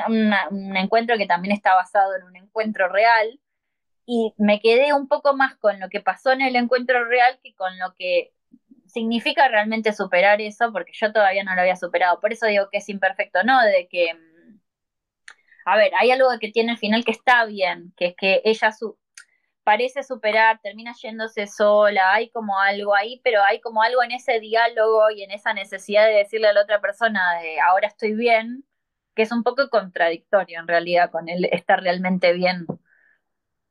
Pero bueno, todo el libro en realidad es un poco eso, porque es como que el libro en sí nace de esta necesidad mía de querer decirle a él, de querer hacerle entender a él cómo me estaba tratando. Entonces no puedo tampoco sacarme esa necesidad del todo de encima y decir que nunca la tuve y hacerme la superada de eso. En realidad viene de ese lugar también. Por eso también lo hace muy real el libro, ese tipo de final que sea así. Sí, yo, yo creo que sí, que es por eso que digo que el libro tiene que ser lo que tiene que ser, porque en ese momento mi lo que me salía de las tripas era eso, era una mezcla de bronca, de tristeza, de, de, de entender, de querer decir, de lo que sea, y fue eso lo que me salió y eso es lo que en ese momento, y ahora capaz en este momento no podría hacer ese libro, porque no siento lo mismo por, por lo que me pasó, lo veo desde otro lugar. Bueno, ¿alguien quiere decir alguna, algo más sobre el libro? Y si no, pasamos a Intensa.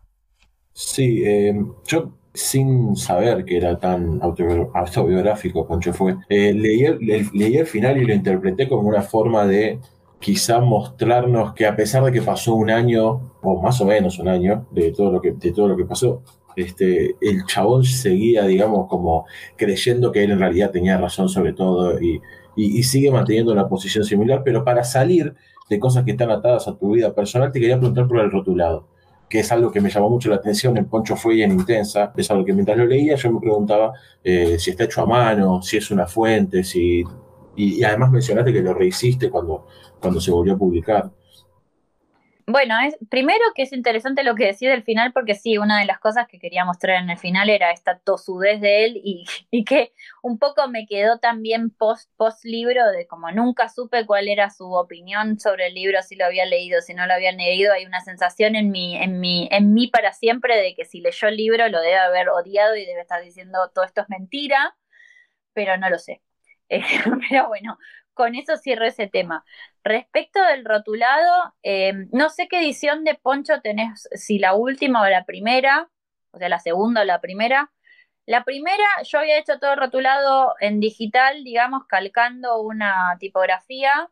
Y como digo, eh, la edición la coeditaron Hotel de las Ideas y La Cúpula en España, y el rotulado lo terminó siendo La Cúpula, y terminaron como no les terminaba de convencer mi rotulado hecho a mano, terminaron armando una tipografía con variantes de, caracteres y con eso salió rotulado en la primera edición.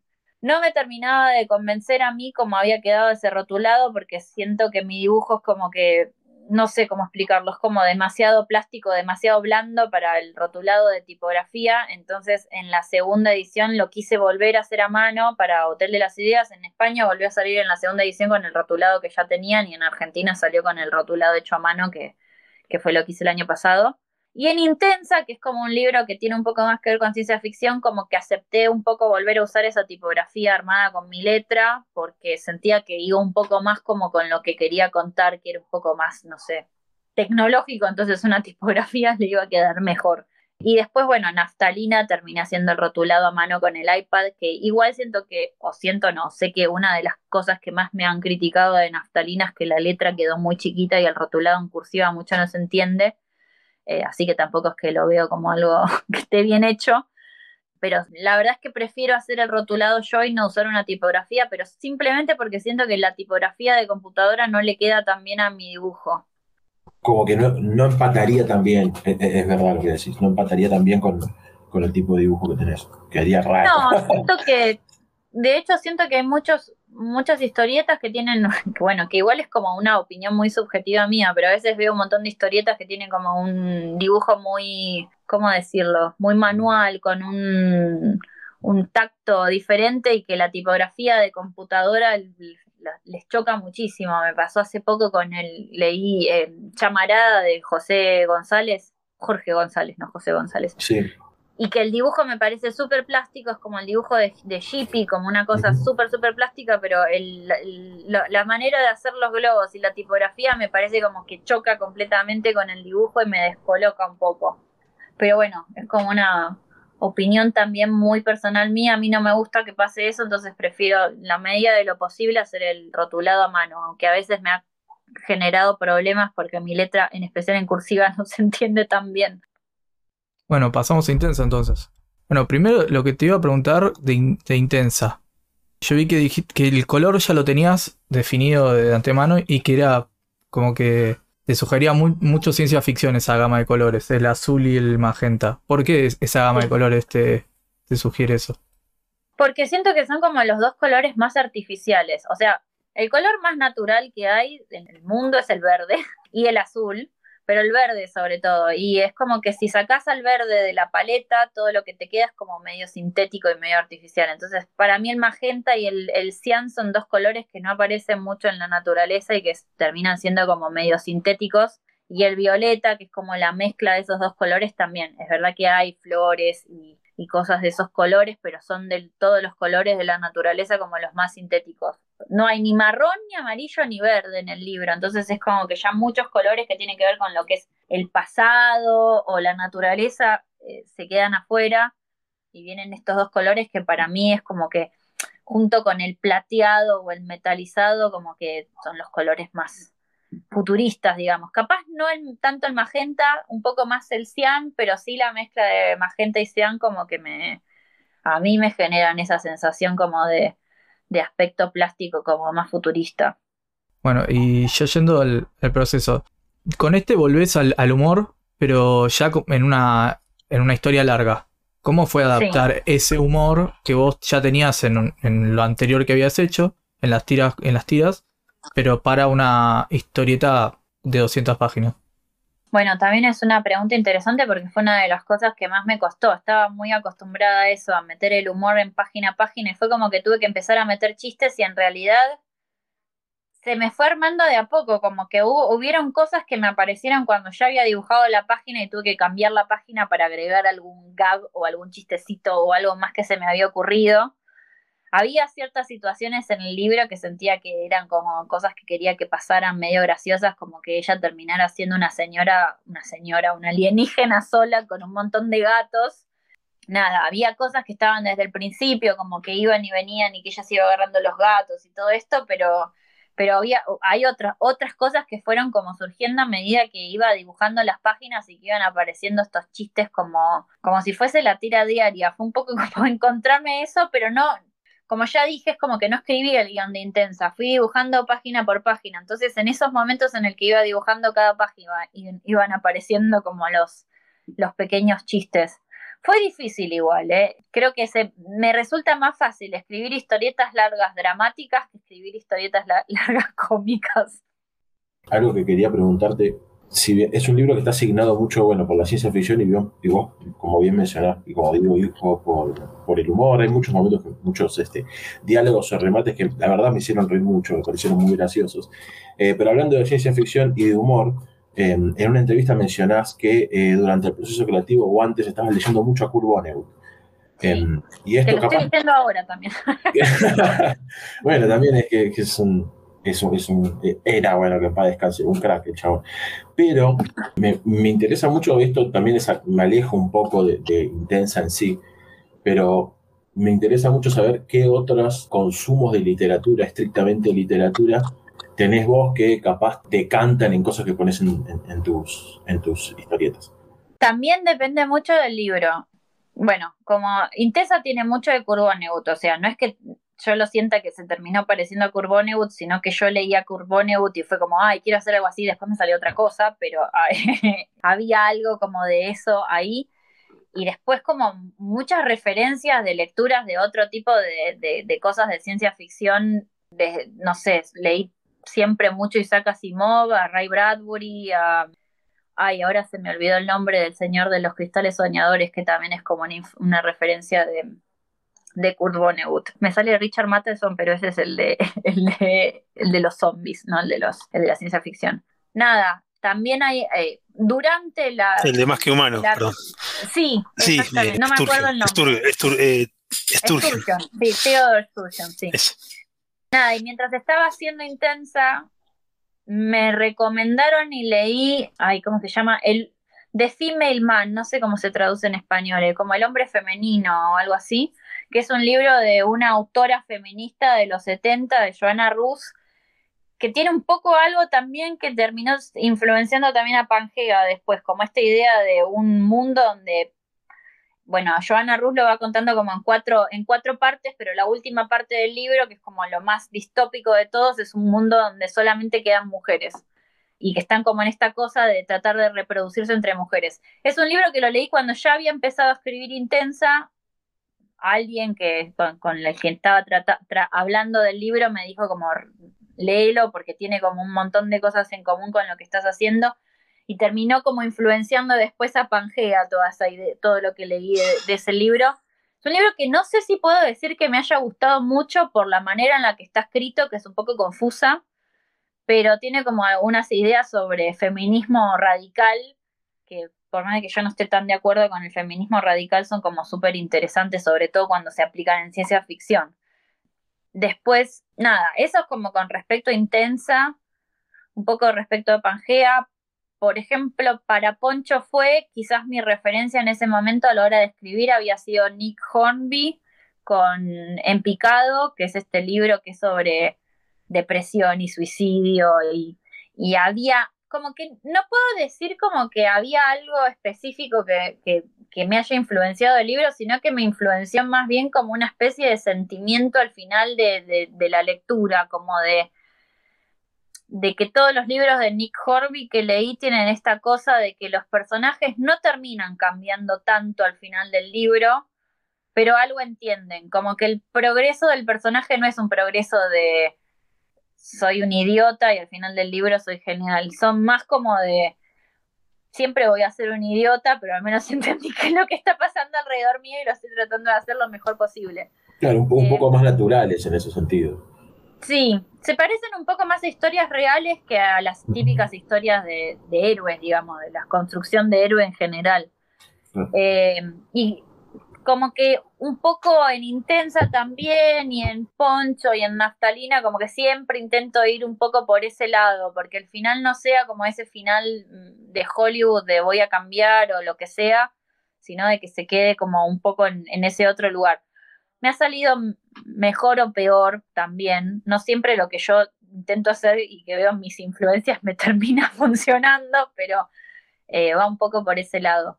Después, no sé, la pelusa de los días, por el nombre ya estaba basado en su momento en la espuma de los días de Boris Vian, porque también lo empecé a hacer en una época en la que estaba un poco fascinada como con la manera de escribir medio fantástica de Boris Vian. También he tenido como momentos de buscar, tratar de hacer cosas un poco más de, del lado de Italo Calvino.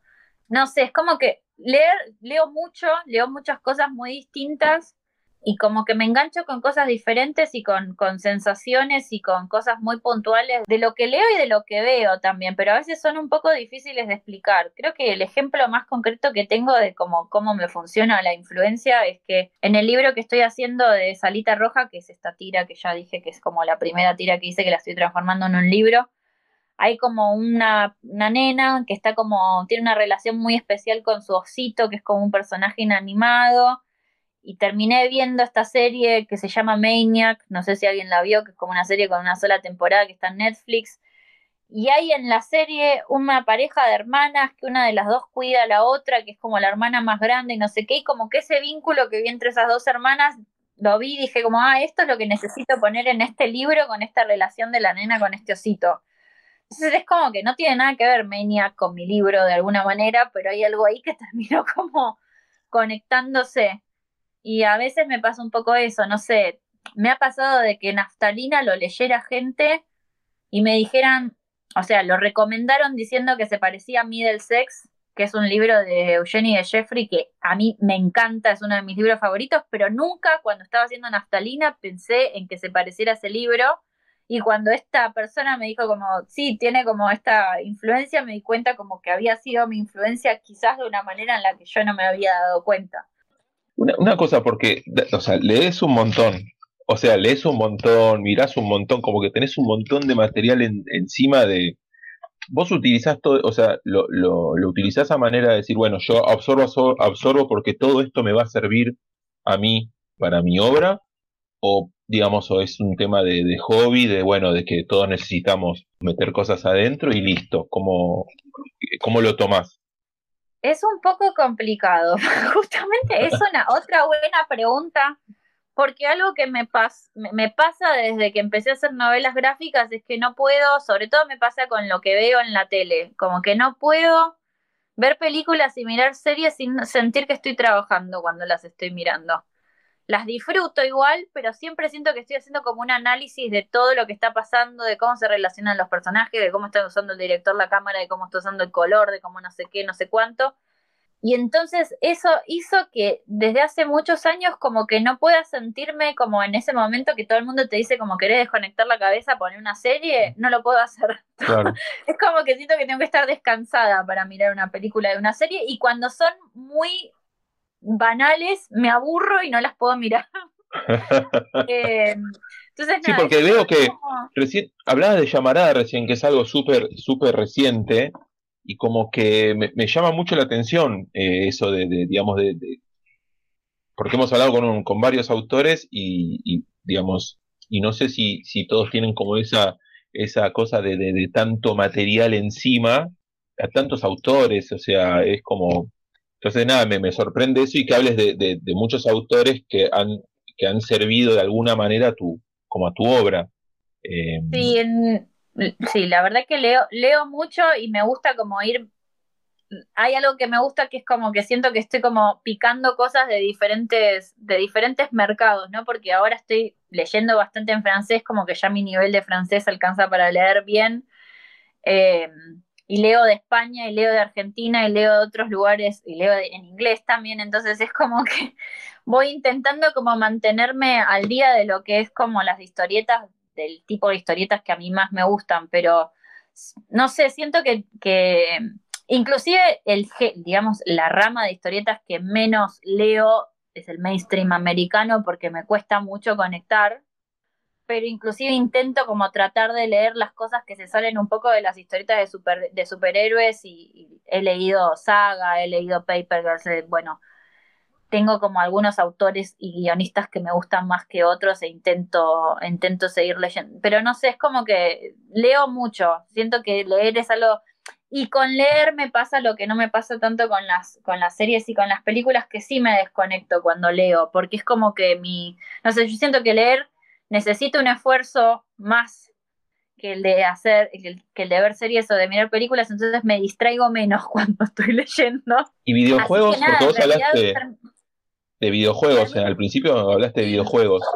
Eh, ¿seguís, con, eso? O sea, ¿hay algo de, videojuegos en tu, en tu obra? ¿O tenés pensado quizás algo más así?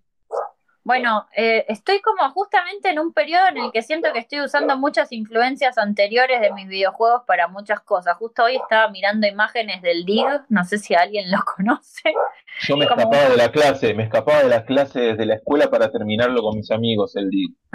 Me queda hay una frase que decía muchas veces, guano in my eye, eh, algo así. No sé si, lo jugó, que la recuerdo. No me acuerdo de eso. Sí, sí, no, pero... Em, nada, tengo como, como que hay algunas cosas de los universos de los videojuegos y de los del, universo de, donde están los personajes de los videojuegos que me fascinan mucho y eh, trato de no jugar tanto videojuegos porque soy muy adicta y me termino distrayendo y no me concentro nunca más en trabajar si me pongo a jugar videojuegos. Em, y encima vengo de una familia de adictos a los videojuegos porque hasta mi mamá y mi papá juegan a los videojuegos. Eh, entonces, como que trato de tener cierta distancia con todo ese tema, pero por ejemplo, el año pasado, cuando estaba súper, súper encerrada, post primer confinamiento acá en Europa, y estaba terminando naftalina y no podía más de la cantidad de horas que estaba trabajando, la única manera de distraerme en las dos o tres horas que tenía libres por, por día era jugar al Zelda y el Zelda fue como el juego que estuve jugando este último año y medio. Lo terminé justo hace como una semana.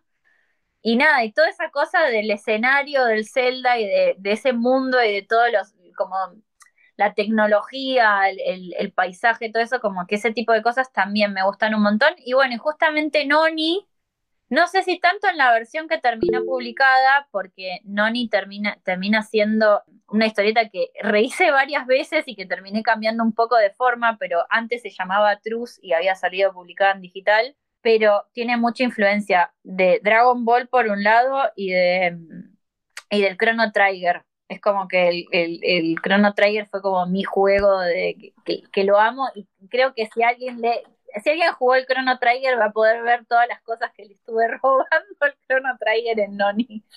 Ah, eh, aparte de Chrono Trigger y, y, bueno, Toriyama es el que hizo los diseños de Chrono Trigger. como están conectados. Sí, sí, sí.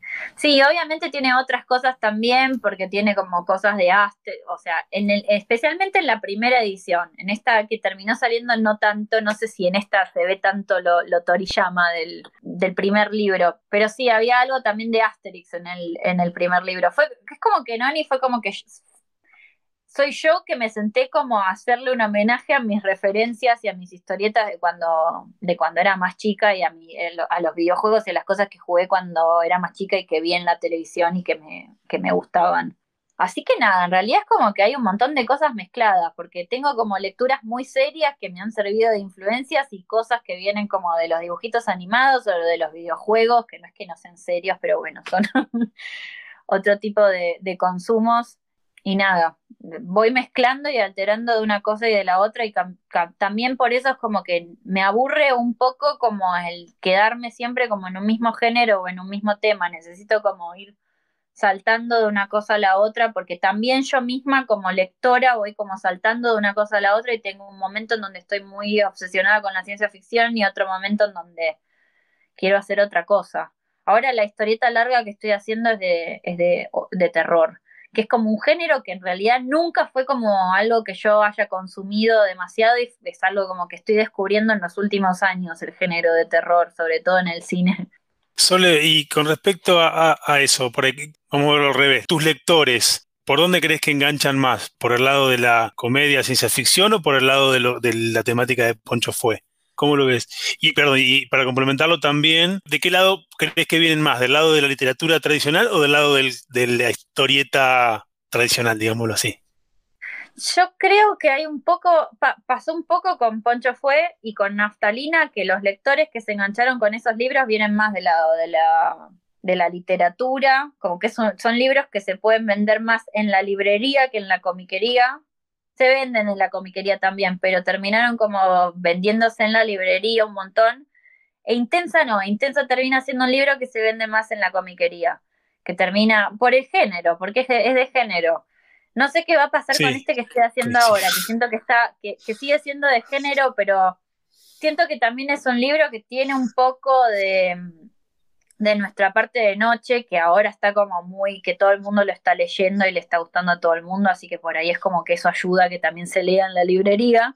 pero nada, siento que fue un poco eso de que creo que terminaron habiendo lectores de librería que leyeron Intensa y al revés, pero es como que con esos dos libros apunté como para diferentes lugares y también creo que lo hice un poco a propósito, que es lo que siempre cuento, que yo hice Poncho Fue como con una intención súper seria, iba a ser naftalina después de Poncho Fue, que también es como un drama y es un poco más serio, pero estaba tan cansada de psicológicamente del dramón de Poncho Fue que necesité hacer intensa en el medio y como jugar un poco más, jugar más, como que yo siento que hacer género es un poco más como si fuese jugar que, que lo otro y que me parece que es como algo que, está bueno hacer y, y, nada, y ahora terminé Naftalina y el libro que estoy haciendo de nuevo la idea es un poco jugar y hay algo de que yo siento que Poncho fue y Naftalina son como libros que puedo decir que sí, que que gustan y que tienen como algo serio y que yo es como que hay parte de opinión, de política, digamos, que, que está ahí, pero yo siento que me libero como más como ser humano cuando hago los libros de género, como que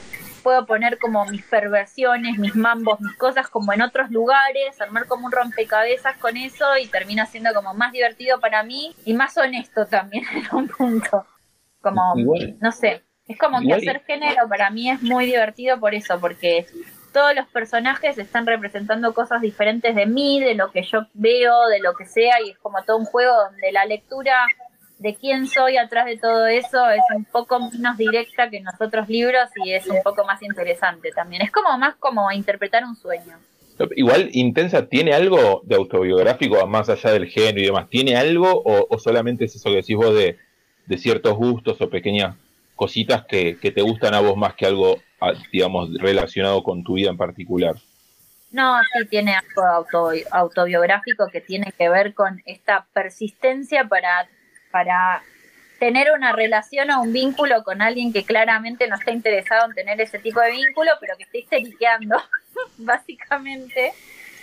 Entonces, nada, había algo, es que justamente salió de eso, de que yo quería hablar como de esta idea como de la obstinación de querer reintentar una situación y de querer decir, no, ahora yo voy a ser una persona diferente, entonces esta persona que antes no se sintió atraída del todo por mí, ahora va a cambiar, entonces como que de ahí sale la idea de que esta extraterrestre puede cambiar de cuerpo y puede fingir ser otra persona y que hace como toda esta puesta en escena toda la parte de ciencia ficción nace como de, la parte autobiográfica y después termina como tomando otra forma y termina todo teniendo como otro sentido y lo que termina pasando al final y las madres, todas esas cosas como que lugares en donde yo voy poniendo cosas mías de, otras situaciones capaz, pero todo nació como de esa idea de, de lo de reintentar otra vez cambiar y decir, bueno, pasaron cinco minutos y ahora soy una persona distinta, entonces esta persona que antes no me prestó atención, ahora sí me va a prestar atención.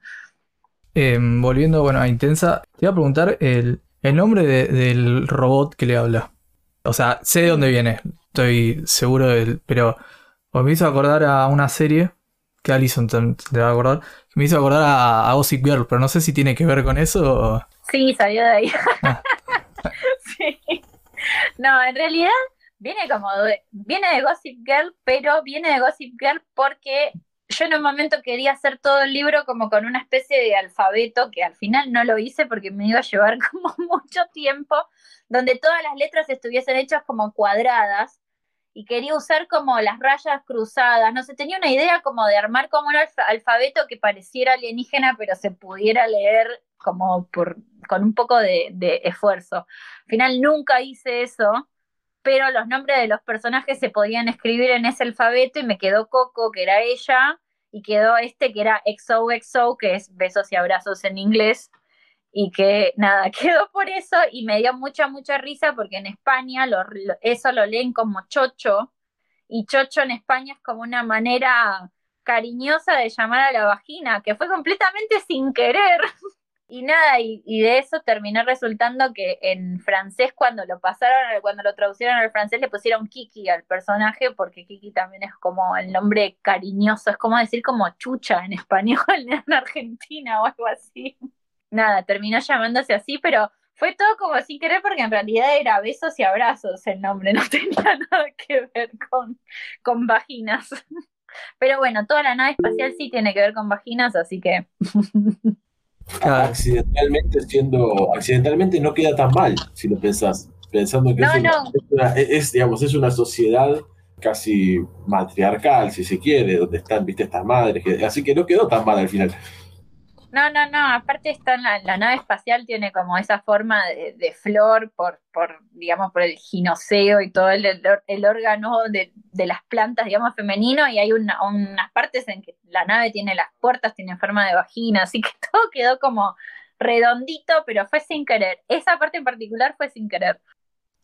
Yo quería comentar que como que soy una de esas personas que viene del palo de, la, de los libros, de la literatura, novelas, y creo que cuando propusieron ambas lecturas, eh, Poncho fue, era un pendiente desde hace un montón que tenía muchas ganas de leer, y con Intensa no estaba tan segura, como que decía, "Mm, me va a gustar, no leo mucha ciencia ficción, y la verdad que fue una lectura que estuvo muy buena y que nada, como que agradezco que la hayan seleccionado porque quizás no hubiera tenido un acercamiento de otra forma. Eh, y nada, quería también decir una cosita, que me gustó mucho eh, la frase que elegiste para Poncho fue al principio, la de Murakami. Ah, Eh, sí. Es uno de mis autores favoritos, así que abrí el libro y dije, listo, me va a gustar. Sí, sí, es eh, esa, no sé, bueno, también otra, otra cosa interesante de hablar del proceso es hablar como de ese tipo de cosas, de las frases y de, lo- de, de los nombres de los libros. Esa frase y el nombre de Poncho Fue fueron como dos cosas que yo tenía muy claro desde el principio que quería que estén en el libro. Yo creo que esa frase de Murakami ya había leído el libro antes, años antes, y justo en ese momento lo volví a leer y fue como que sentí que esa frase tenía que estar en el libro porque estaba como representando muy justo todo lo que me estaba pasando. Igualmente al principio tenía otra frase el libro que era de Simón de Beauvoir, pero que era como una frase que hablaba como de la mujer y el feminismo como muy directamente y me pareció que la frase de Murakami era un poco más sobre lo que estaba sintiendo y no algo tan racional. Y Poncho fue, el nombre también, fue como que yo sentí desde el primer momento que el libro se tenía que llamar Poncho fue, tuve algunas eh, objeciones al nombre. Bueno, el libro en algún momento estuvo por salir en Colombia y al final no salió, pero el editor colombiano como que le quería cambiar el nombre porque no lo iban a entender y para mí siempre fue como, no, el nombre necesita la explicación, pero eh, se tiene que llamar el- así el libro, porque el libro es como este juego de competencia que termina viendo en donde no debería haber competencia y donde uno de los dos se le golpea al otro y de la, de la cosa que se termina, sí, siempre le vi como esa cosa cerrada. Y después me pasó con Naftalina y con Intensa, que ambos dos como que los nombres los elegí como primer boceto de nombre y después terminaron quedando y en algún momento era como, bueno, no sé, sobre todo con Naftalina me pasó que gané el premio y ya le había puesto el nombre de Naftalina al proyecto y después fue como, uy, y- yo no sé si quiero que el nombre se llame Naftalina, si el libro se llame Naftalina ahora, pero después terminó todo teniendo también sentido porque todo el libro tiene que ver con algo del olor y nada, terminé también eligiendo la frase del principio un poco pensando en eso. Pero bueno, es todo como un tema medio extraño también que me pasa que es como que a veces trato de que, el, nombre me venga como solo, porque si lo pienso un montón, después me termina quedando algo que no me gusta y, y tanto intensa con- como Naftalina, que no estaba tan segura del nombre, igual terminaron llamándose con el primer nombre que se me ocurrió y que terminé escribiendo para decirle al proyecto. En realidad, Naftalina, antes de llamarse Naftalina, se llamaba Tatetí, y yo estaba intentando que tuviese algo que ver con el juego del Tatetí, la historia, pero no me estaba cerrando en el guion, porque tenía como una idea de obsesiva compulsiva de que quería que todos mis, libros se llamaran con, algo que tuviese que ver con un juego, entonces como el primero era Poncho fue, el segundo era Tatetí, después lo, lo terminé abandonando, por suerte, esa regla que me estaba poniendo, no sé por qué. Te iba a preguntar con respecto a, pues más o menos todas tus obras anteriores eran más de... O sea, bueno, no eran de ciencia ficción, porque recién contabas un poco de que había algo de fantasía, si no me, equivo- si no me equivoco. Eh, ¿Cómo fue crear todo este mundo? Porque tenés, o sea, tuviste que pensar también de dónde viene en este planeta club, eh, cómo, cómo lo pensaste el- la construcción del universo, digamos. Bueno, eso también fue bastante difícil. Yo creo que todos los libros que hice tuvieron como algún desafío distinto. Poncho fue muy difícil para mí psicológicamente. Naftalina fue muy difícil para mí a nivel tiempo porque lo tuve que hacer en un año. Hice un libro muy largo y la verdad es que casi me muero en el proceso de hacerlo por, de cansancio, me agarró tendinitis en la mano, fue como muy difícil en ese sentido. Intensa fue el libro más difícil que tuve con el guion, porque justamente tenía como que arranqué como de algo mío, lo fui como dando, revistiendo de capas de otras cosas y y me fui a Angulem a hacer la residencia, que fue mi, mi, segunda residencia, no, mi primera residencia cuando estaba haciendo este libro. También eso eh, no ayudó mucho a que la primera residencia en Angulem fuera tan buena, fue que yo estaba como muy embalada haciendo el libro y en un momento me encontré con una amiga y le empecé a contar el libro y mi amiga que estudió guion de cine eh, me lo empezó a desmembrar el libro y le empecé, gracias a la lectura de ella, a encontrar un montón de inconsistencias a lo que estaba contando. Y fue como que todo ese proceso de encontrarle las, las inconsistencias y volver a reescribir todo y tratar de arreglar todo lo que estaba mal, en ese mismo proceso fue como que terminé dejando en claro cómo era este universo de las extraterrestres, de dónde viene Coco, por qué estaba ahí, qué era lo que estaba haciendo, etcétera, etcétera. Todo eso fue gracias a lo que terminé aprendiendo de mi amiga pero bueno, fue como súper difícil porque yo ya había avanzado un montón con el libro y me, tocó como aprenderlo cuando ya había avanzado. También por eso me pasó un poco esto de que pasé de escribir el guion de Poncho, que como era más autobiográfico, era más fácil de escribir, le había escrito todo el guion, me pareció que era mucho escribir el guion y pasé a hacer la escaleta solamente intensa en vez de escribir el guion y ahí me choqué con todo lo contrario, con que tendría que haber sido un poco más específica con la escaleta porque estaba haciendo una ficción, mucho más ficción, y necesitaba como resolver muchas más cosas de los personajes antes de ponerme a escribir y no lo había hecho lo suficientemente bien, entonces después tuve como que volver y corregir eso. Y ahora en el que estoy escribiendo, como en naftalina, como que ya me pongo mucho más estricta conmigo misma para tratar de resolver ese tipo de cosas antes de empezar a dibujar el libro, porque si no después en el camino me va a pasar lo mismo que me pasó con Intensa. Sé, yo hice como una especie de interpretación, no sé si la comparto por a ver si la debatimos, que es como tipo, hay algo como de la liberación de la sexualidad femenina, digamos, o de la mujer en este, en esto, en esta historia, sobre todo con todo de dónde vienen las, la alien esta de Coco, como no sé, no sé si lo pensaste por ese lado, o había, no qué sé yo, querías hablar de las relaciones sexoafectivas, no sé cómo es que, de nuevo, es como que hay un montón de cosas mías puestas en diferentes lugares en el libro. Hay por un lado, sí, hablar de la relación sexoafectiva, hablar de la histeria, hablar de la histeria masculina, que es algo como que parece que no existiera y, que siempre la histeria es como algo femenino, pero la histeria masculina también existe, doy fe.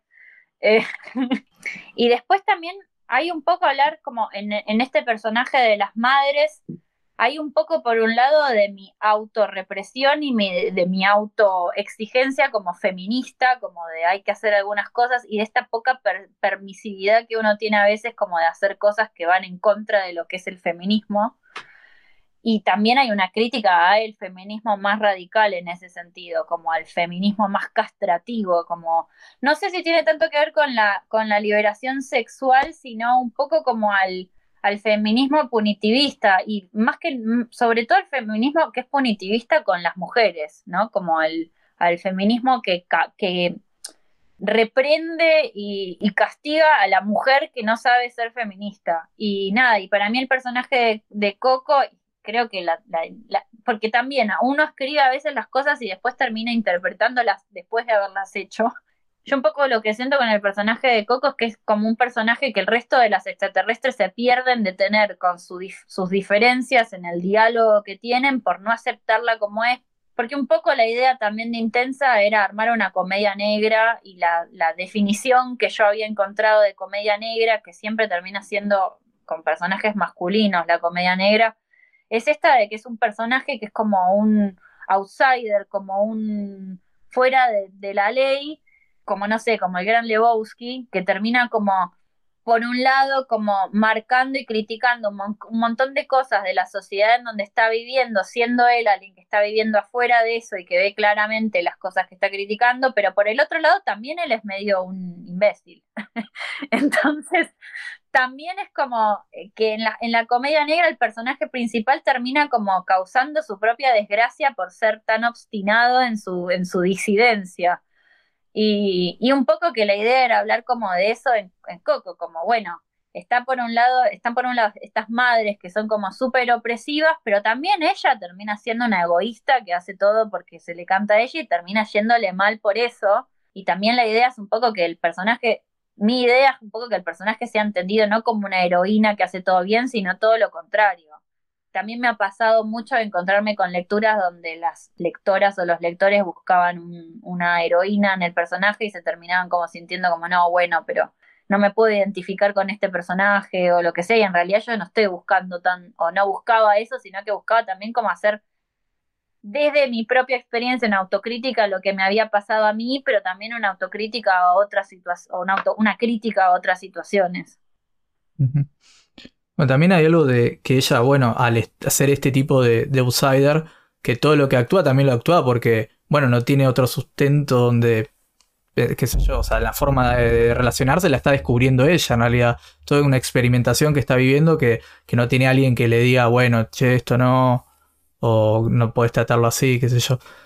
Sí, y también hay, ahí hay otra parte de mi propia, de mi propia, otra capa de algo mío que tiene que ver con esto de intentar racionalizar los sentimientos y de que en realidad es como el humano es un ser irracional, entonces uno intenta como entender qué es lo que le está pasando a la otra persona y en realidad es algo completamente inexplicable, intangible, inclusive lo que le pasa, lo que nos pasa a nosotros mismos es como a nivel emocional muy incontrolable y muy difícil de explicar la idea era un poco hablar de ese choque de entre estar tratando de entender algo con la cabeza cuando no se puede estar entendiendo con la cabeza ciertas cosas, ciertos comportamientos no se pueden como tipificar y explicar tan, tan racionalmente o lógicamente. También, perdón. Eh, en el final, a mí me pasa algo que también, eh, este egoísmo que ella tiene, ¿no? Pero que eh, toda esa experimentación termina decantando en que a la vez descubre la manera de poder reproducirse sin morir. Sí. ¿No? Es como, pero a la vez no la puede compartir, porque las, porque las madres la aislaron, ¿no? La, la tiraron al éxodo, ¿no? Ese final está bueno también, ¿no? Como que hay algo de la, de, de esa experimentación que lleva a, a, una hibridez de la raza, que esa hibridez o ese lugar más intermedio también deja que nazca algo nuevo, ¿no? Eso me sí, gustó. justamente sí, era un poco esa la idea. Al final también me costó un montón pensar exactamente qué era lo que quería decir y cómo armarlo, pero me terminó quedando claro que lo que quería decir era eso, como de esto que decía antes, como de que esas madres, por obstinadas y por tercas, se terminan perdiendo esta solución que les da la persona que piensa diferente, o la persona o el alien que piensa, que piensa diferente, y ella a su vez, por no saber cómo conectar con las demás, termina quedándose con la solución, pero a ella de por sí no le interesa ni le sirve de nada. Entonces es como que los dos lados pierden. Eh, sobre, sobre el final también hay algo que, y acá voy a recapitular para atrás un poco, eh, me parece muy inteligente también esto de, de, poner a una persona que no es humana y que no vivió nunca en la Tierra, en la Tierra, como una forma de expresar, bueno, lo poco que sabemos cuando nos enfrentamos a la idea de entablar una relación y a partir de eso lo poco que sabemos cuando enfrentamos el mundo en general. Yo no sé ustedes, yo no tengo idea de nada. Y, y me vi súper interpelado por un montón de situaciones, eh, pero precisamente sobre el final, esto, de, esto que tiene ella de, de entender bien cómo se manejan las relaciones, la lleva muchas veces a accionar quizás con poca empatía. Y en el final me parece que, que se ve reflejado todo eso en, en muy pocas viñetas, eh, como que cae, como que le caen las fichas todas juntas, porque ella se, yo entendí que es una forma también, no solo con las, lo que las relaciones nos hacen a nosotros, sino lo que las relaciones le hacen a los demás. Me parece que ese acto de ella al final de interrumpir y querer devolver la tierra, me parece como que en un segundo ella entendió que le había afectado en la vida al chabón.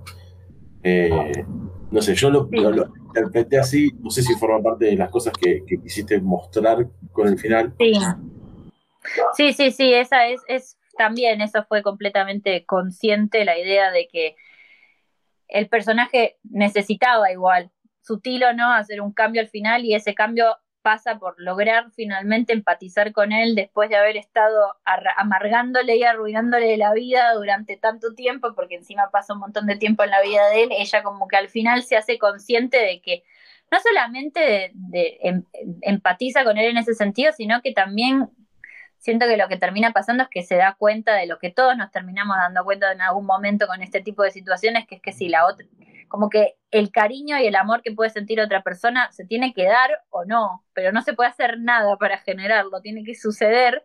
Y es como que ella ahí se termina dando cuenta de que no puede hacer nada y lo termina dejando ir que igual tiene su parte como chistosa en que lo deja ir, pero lo termina devolviendo como el tiempo pasó en la Tierra, lo termina devolviendo una Tierra que ya no es la de él y que está destruida, porque como siempre hay algo apocalíptico, porque no puedo dejar de poner cosas apocalípticas, él termina también no teniendo el mejor de los finales, pero, pero bueno, es como que ella como personaje hace como ese, ese, ese salto de, de, crecimiento en algún momento, o esa fue por lo menos la, la intención y lo que yo quería que se, que se interpretara. Bueno, chicos, si alguien quiere hacer un comentario, decirle algo antes de ir cerrando, eh, es el momento. Algo que hablábamos con los chicos antes de, antes de que entraras a la charla es que eh, vos lo ves, por ejemplo, Pocho Fue es un libro que tiene 210 páginas, eh, Intensa tiene 170 y pico, que, que para el volumen de historietas que se producen en Argentina en general se producen historietas que son más cortas. Este, incluso siendo historietas que son largas, mantienen las dos, eh, por ser las dos que leí más recientemente, mantienen un, ritmo constantemente, o sea, en ningún momento, o sea, o sea yo no sentí, este, yo las esta mañana las releí, me levanté y releí las dos, yo no sentí que leí 300 páginas de un cómic hoy. Este, tienen un ritmo muy bueno, digamos, como eso quería destacar. Sí, yo creo que viene un poco eso también de mi época de lectora de manga, de que es como que hago una, una narración como en Naftalina cambié un poco porque tiene una voz en off, pero ninguno de esos dos libros tiene voz en off y es muy de diálogo, como muy de obra de teatro también, siento como de, a veces siento que, que podría sacarle los dibujos igual se, se, le, se entienden los libros. Eh, pero sí, el, también viene un poco por el tipo de lecturas que a mí me gustan, me gusta leer así. Me cuesta mucho, por ejemplo, la historieta argentina más clásica porque tiene mucho diálogo y, o bueno, también tengo problemas con el mainstream americano porque también me pasa un poco lo mismo, que es como que hay mucho diálogo y mucha, mucha acción también en el dibujo comprimida muy poco espacio y vengo muy del manga por un lado y como de la historieta europea por el otro, que, tiene como otro tipo de lectura, entonces eso me, termina costando. Y bueno, y termino contando así.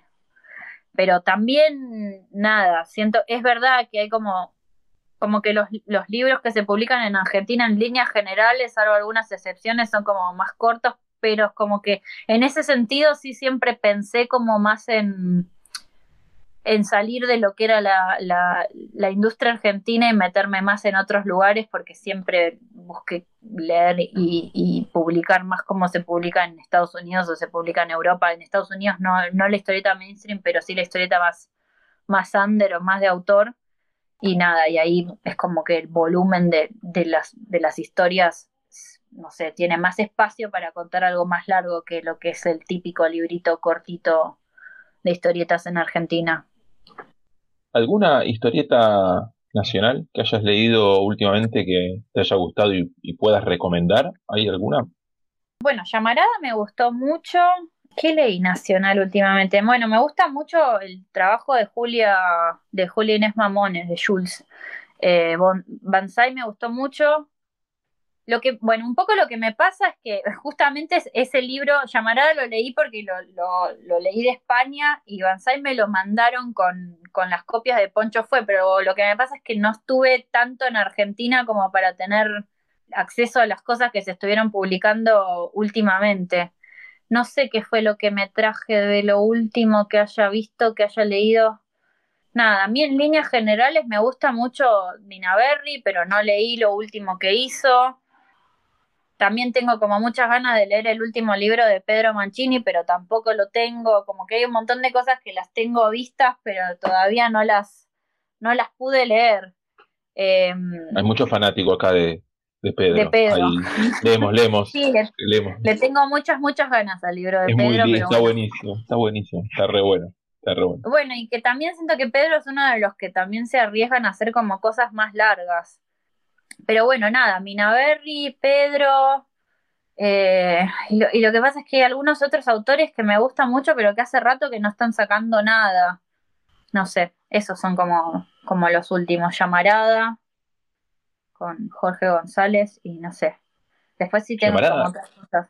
¿Cómo? Llamarada es larguísimo, Llamarada es larguísimo y lo lees, pero así, así. Sí. Va, a mí me, me pasó eso por lo menos. Te colgás mirando, ¿no? Toda la, eh, todo lo que Sí. son esos A mí lo que me pasa, me pasó con los dos libros que, o los tres libros que leí de Jorge González, es que siento que son muy masculinos, como no hay un personaje femenino nunca, jamás, y hay como algo medio que me echa del, del libro, de eso, pero con este llamarada por ahí enganché un poco más porque mi abuelo y Racing y, el fútbol y como mi conexión con el fútbol siempre vino por Racing y como que hay una cosa ahí de la familia y el fútbol que me, me pegó como en el lado de la nostalgia y, enganché, pero bueno, porque como que enganché por el lado de, de un hombre en mi familia, porque si no me pasa un poco eso con los libros de él, que es como que se me van a un lado donde quedan como en un lugar medio inaccesible desde mi, desde mi posición. Sí, no sé después qué más. Hay un montón de autores que me gustan, como Mosquito o, no sé, o Fran López, o bueno, que, que hacen muchísimo que no, no leo nada de ellos publicado en Argentina y que, no sé, están ahí esperando a que saquen algo nuevo. Bueno, entonces eh, vamos cerrando. Siempre terminamos preguntando, bueno, ¿qué es lo que se viene tuyo? Ya igual vos estuviste contando, pero para recapitular, salió hace poco un libro infantil acá en Argentina, tuyo, por, por Hotel de las Ideas, eh, y Naftalina, esperemos que salga en diciembre. ¿Hay algo más o, o querés profundizar en eso? No, que, que esté ya terminado, no, están esos, esos dos, el que salió y el que va a salir, que espero que salga Naftalina. Y estoy trabajando en un libro de, mm, ah, en una novela gráfica un poquito cómica, más de terror que cómica, eh, que es como que estoy tratando de autodesafiarme a mí misma a hacer eso que alguna vez quise hacer en el pasado y que llegué solo a la página 6, que es hacer una historia coral pero un poco como con también con flashbacks, como que siento que el libro que estoy haciendo ahora viene un poco más de desafío desde el lado de la estructura de cómo estoy contando el libro más que más que de otra cosa. Y tengo el libro de Salita Roja, que es un libro cortito que lo llegué a hacer casi como el 70% del libro hace dos años y después gana el premio con Naftarina y lo tuve que dejar en pausa y que creo que ahora cuando lo retome lo voy a tener que arrancar todo de nuevo porque ya lo veo medio viejo a todo lo que hice. Y después nada, la idea es seguir un poco con Noni, que la, que la idea de Noni es hacer cinco libros porque yo había hecho este libro que era Truz en su momento y decidí dividir ese libro en cinco libros distintos y hacer como una serie con ese, con ese libro dividiéndolo, entonces por eso decía que hay cosas como de, de esto de Dragon Ball y del Chrono Trigger que todavía no aparecen, pero que van a aparecer en los libros que siguen. Y, y bueno, nada, y después tengo como otros proyectos todavía ahí en el... Ten- Tengo como una cola muy larga de ideas y de proyectos que quiero hacer. Tengo muchas ganas de hacer una historieta medio ficcionalizada sobre la historia de Felicitas Guerrero, que es como este el caso del primer femicidio eh, registrado ¿no? en, en Argentina. Eh, y, y nada, y tengo como otras historias ahí esperándome. Hay un montón de cosas que quiero hacer, pero eh, espero por ahora poder terminar el libro de terror que estoy haciendo y el de y seguir con Noni y después veré. Bueno, eh, muchas gracias por la charla, estuvo buenísima. Eh, Bueno, muchas gracias a ustedes. Y, y el- y a Fede por haber hecho el contacto, así que nada, dejo que los chicos te, sal- te saluden y bueno, cortamos. Bueno, muchas gracias a todos. Hay unos que no les vi la cara nunca, pero no sé en dónde están tampoco. Calculo que todos en Argentina. En San Martín, en tu tierra natal. Ah, muy bien. Hola Sole, bueno, muchas gracias. Gracias. Acá me muestro. Gracias en. Capital, en Parque Patricios. Nombre y colegio, ¿no? Sí, mil, gra- mil gracias, en serio. Gracias, mil gracias por, por el tiempo. Sabemos que no es fácil, la diferencia horaria, todo, así que. Chao, Sole, un Bueno, placer. hasta Gracias. luego. Chao, chao, hasta luego. Chao. Chao, Sole. Gracias. Chao, chao, chao. Chao.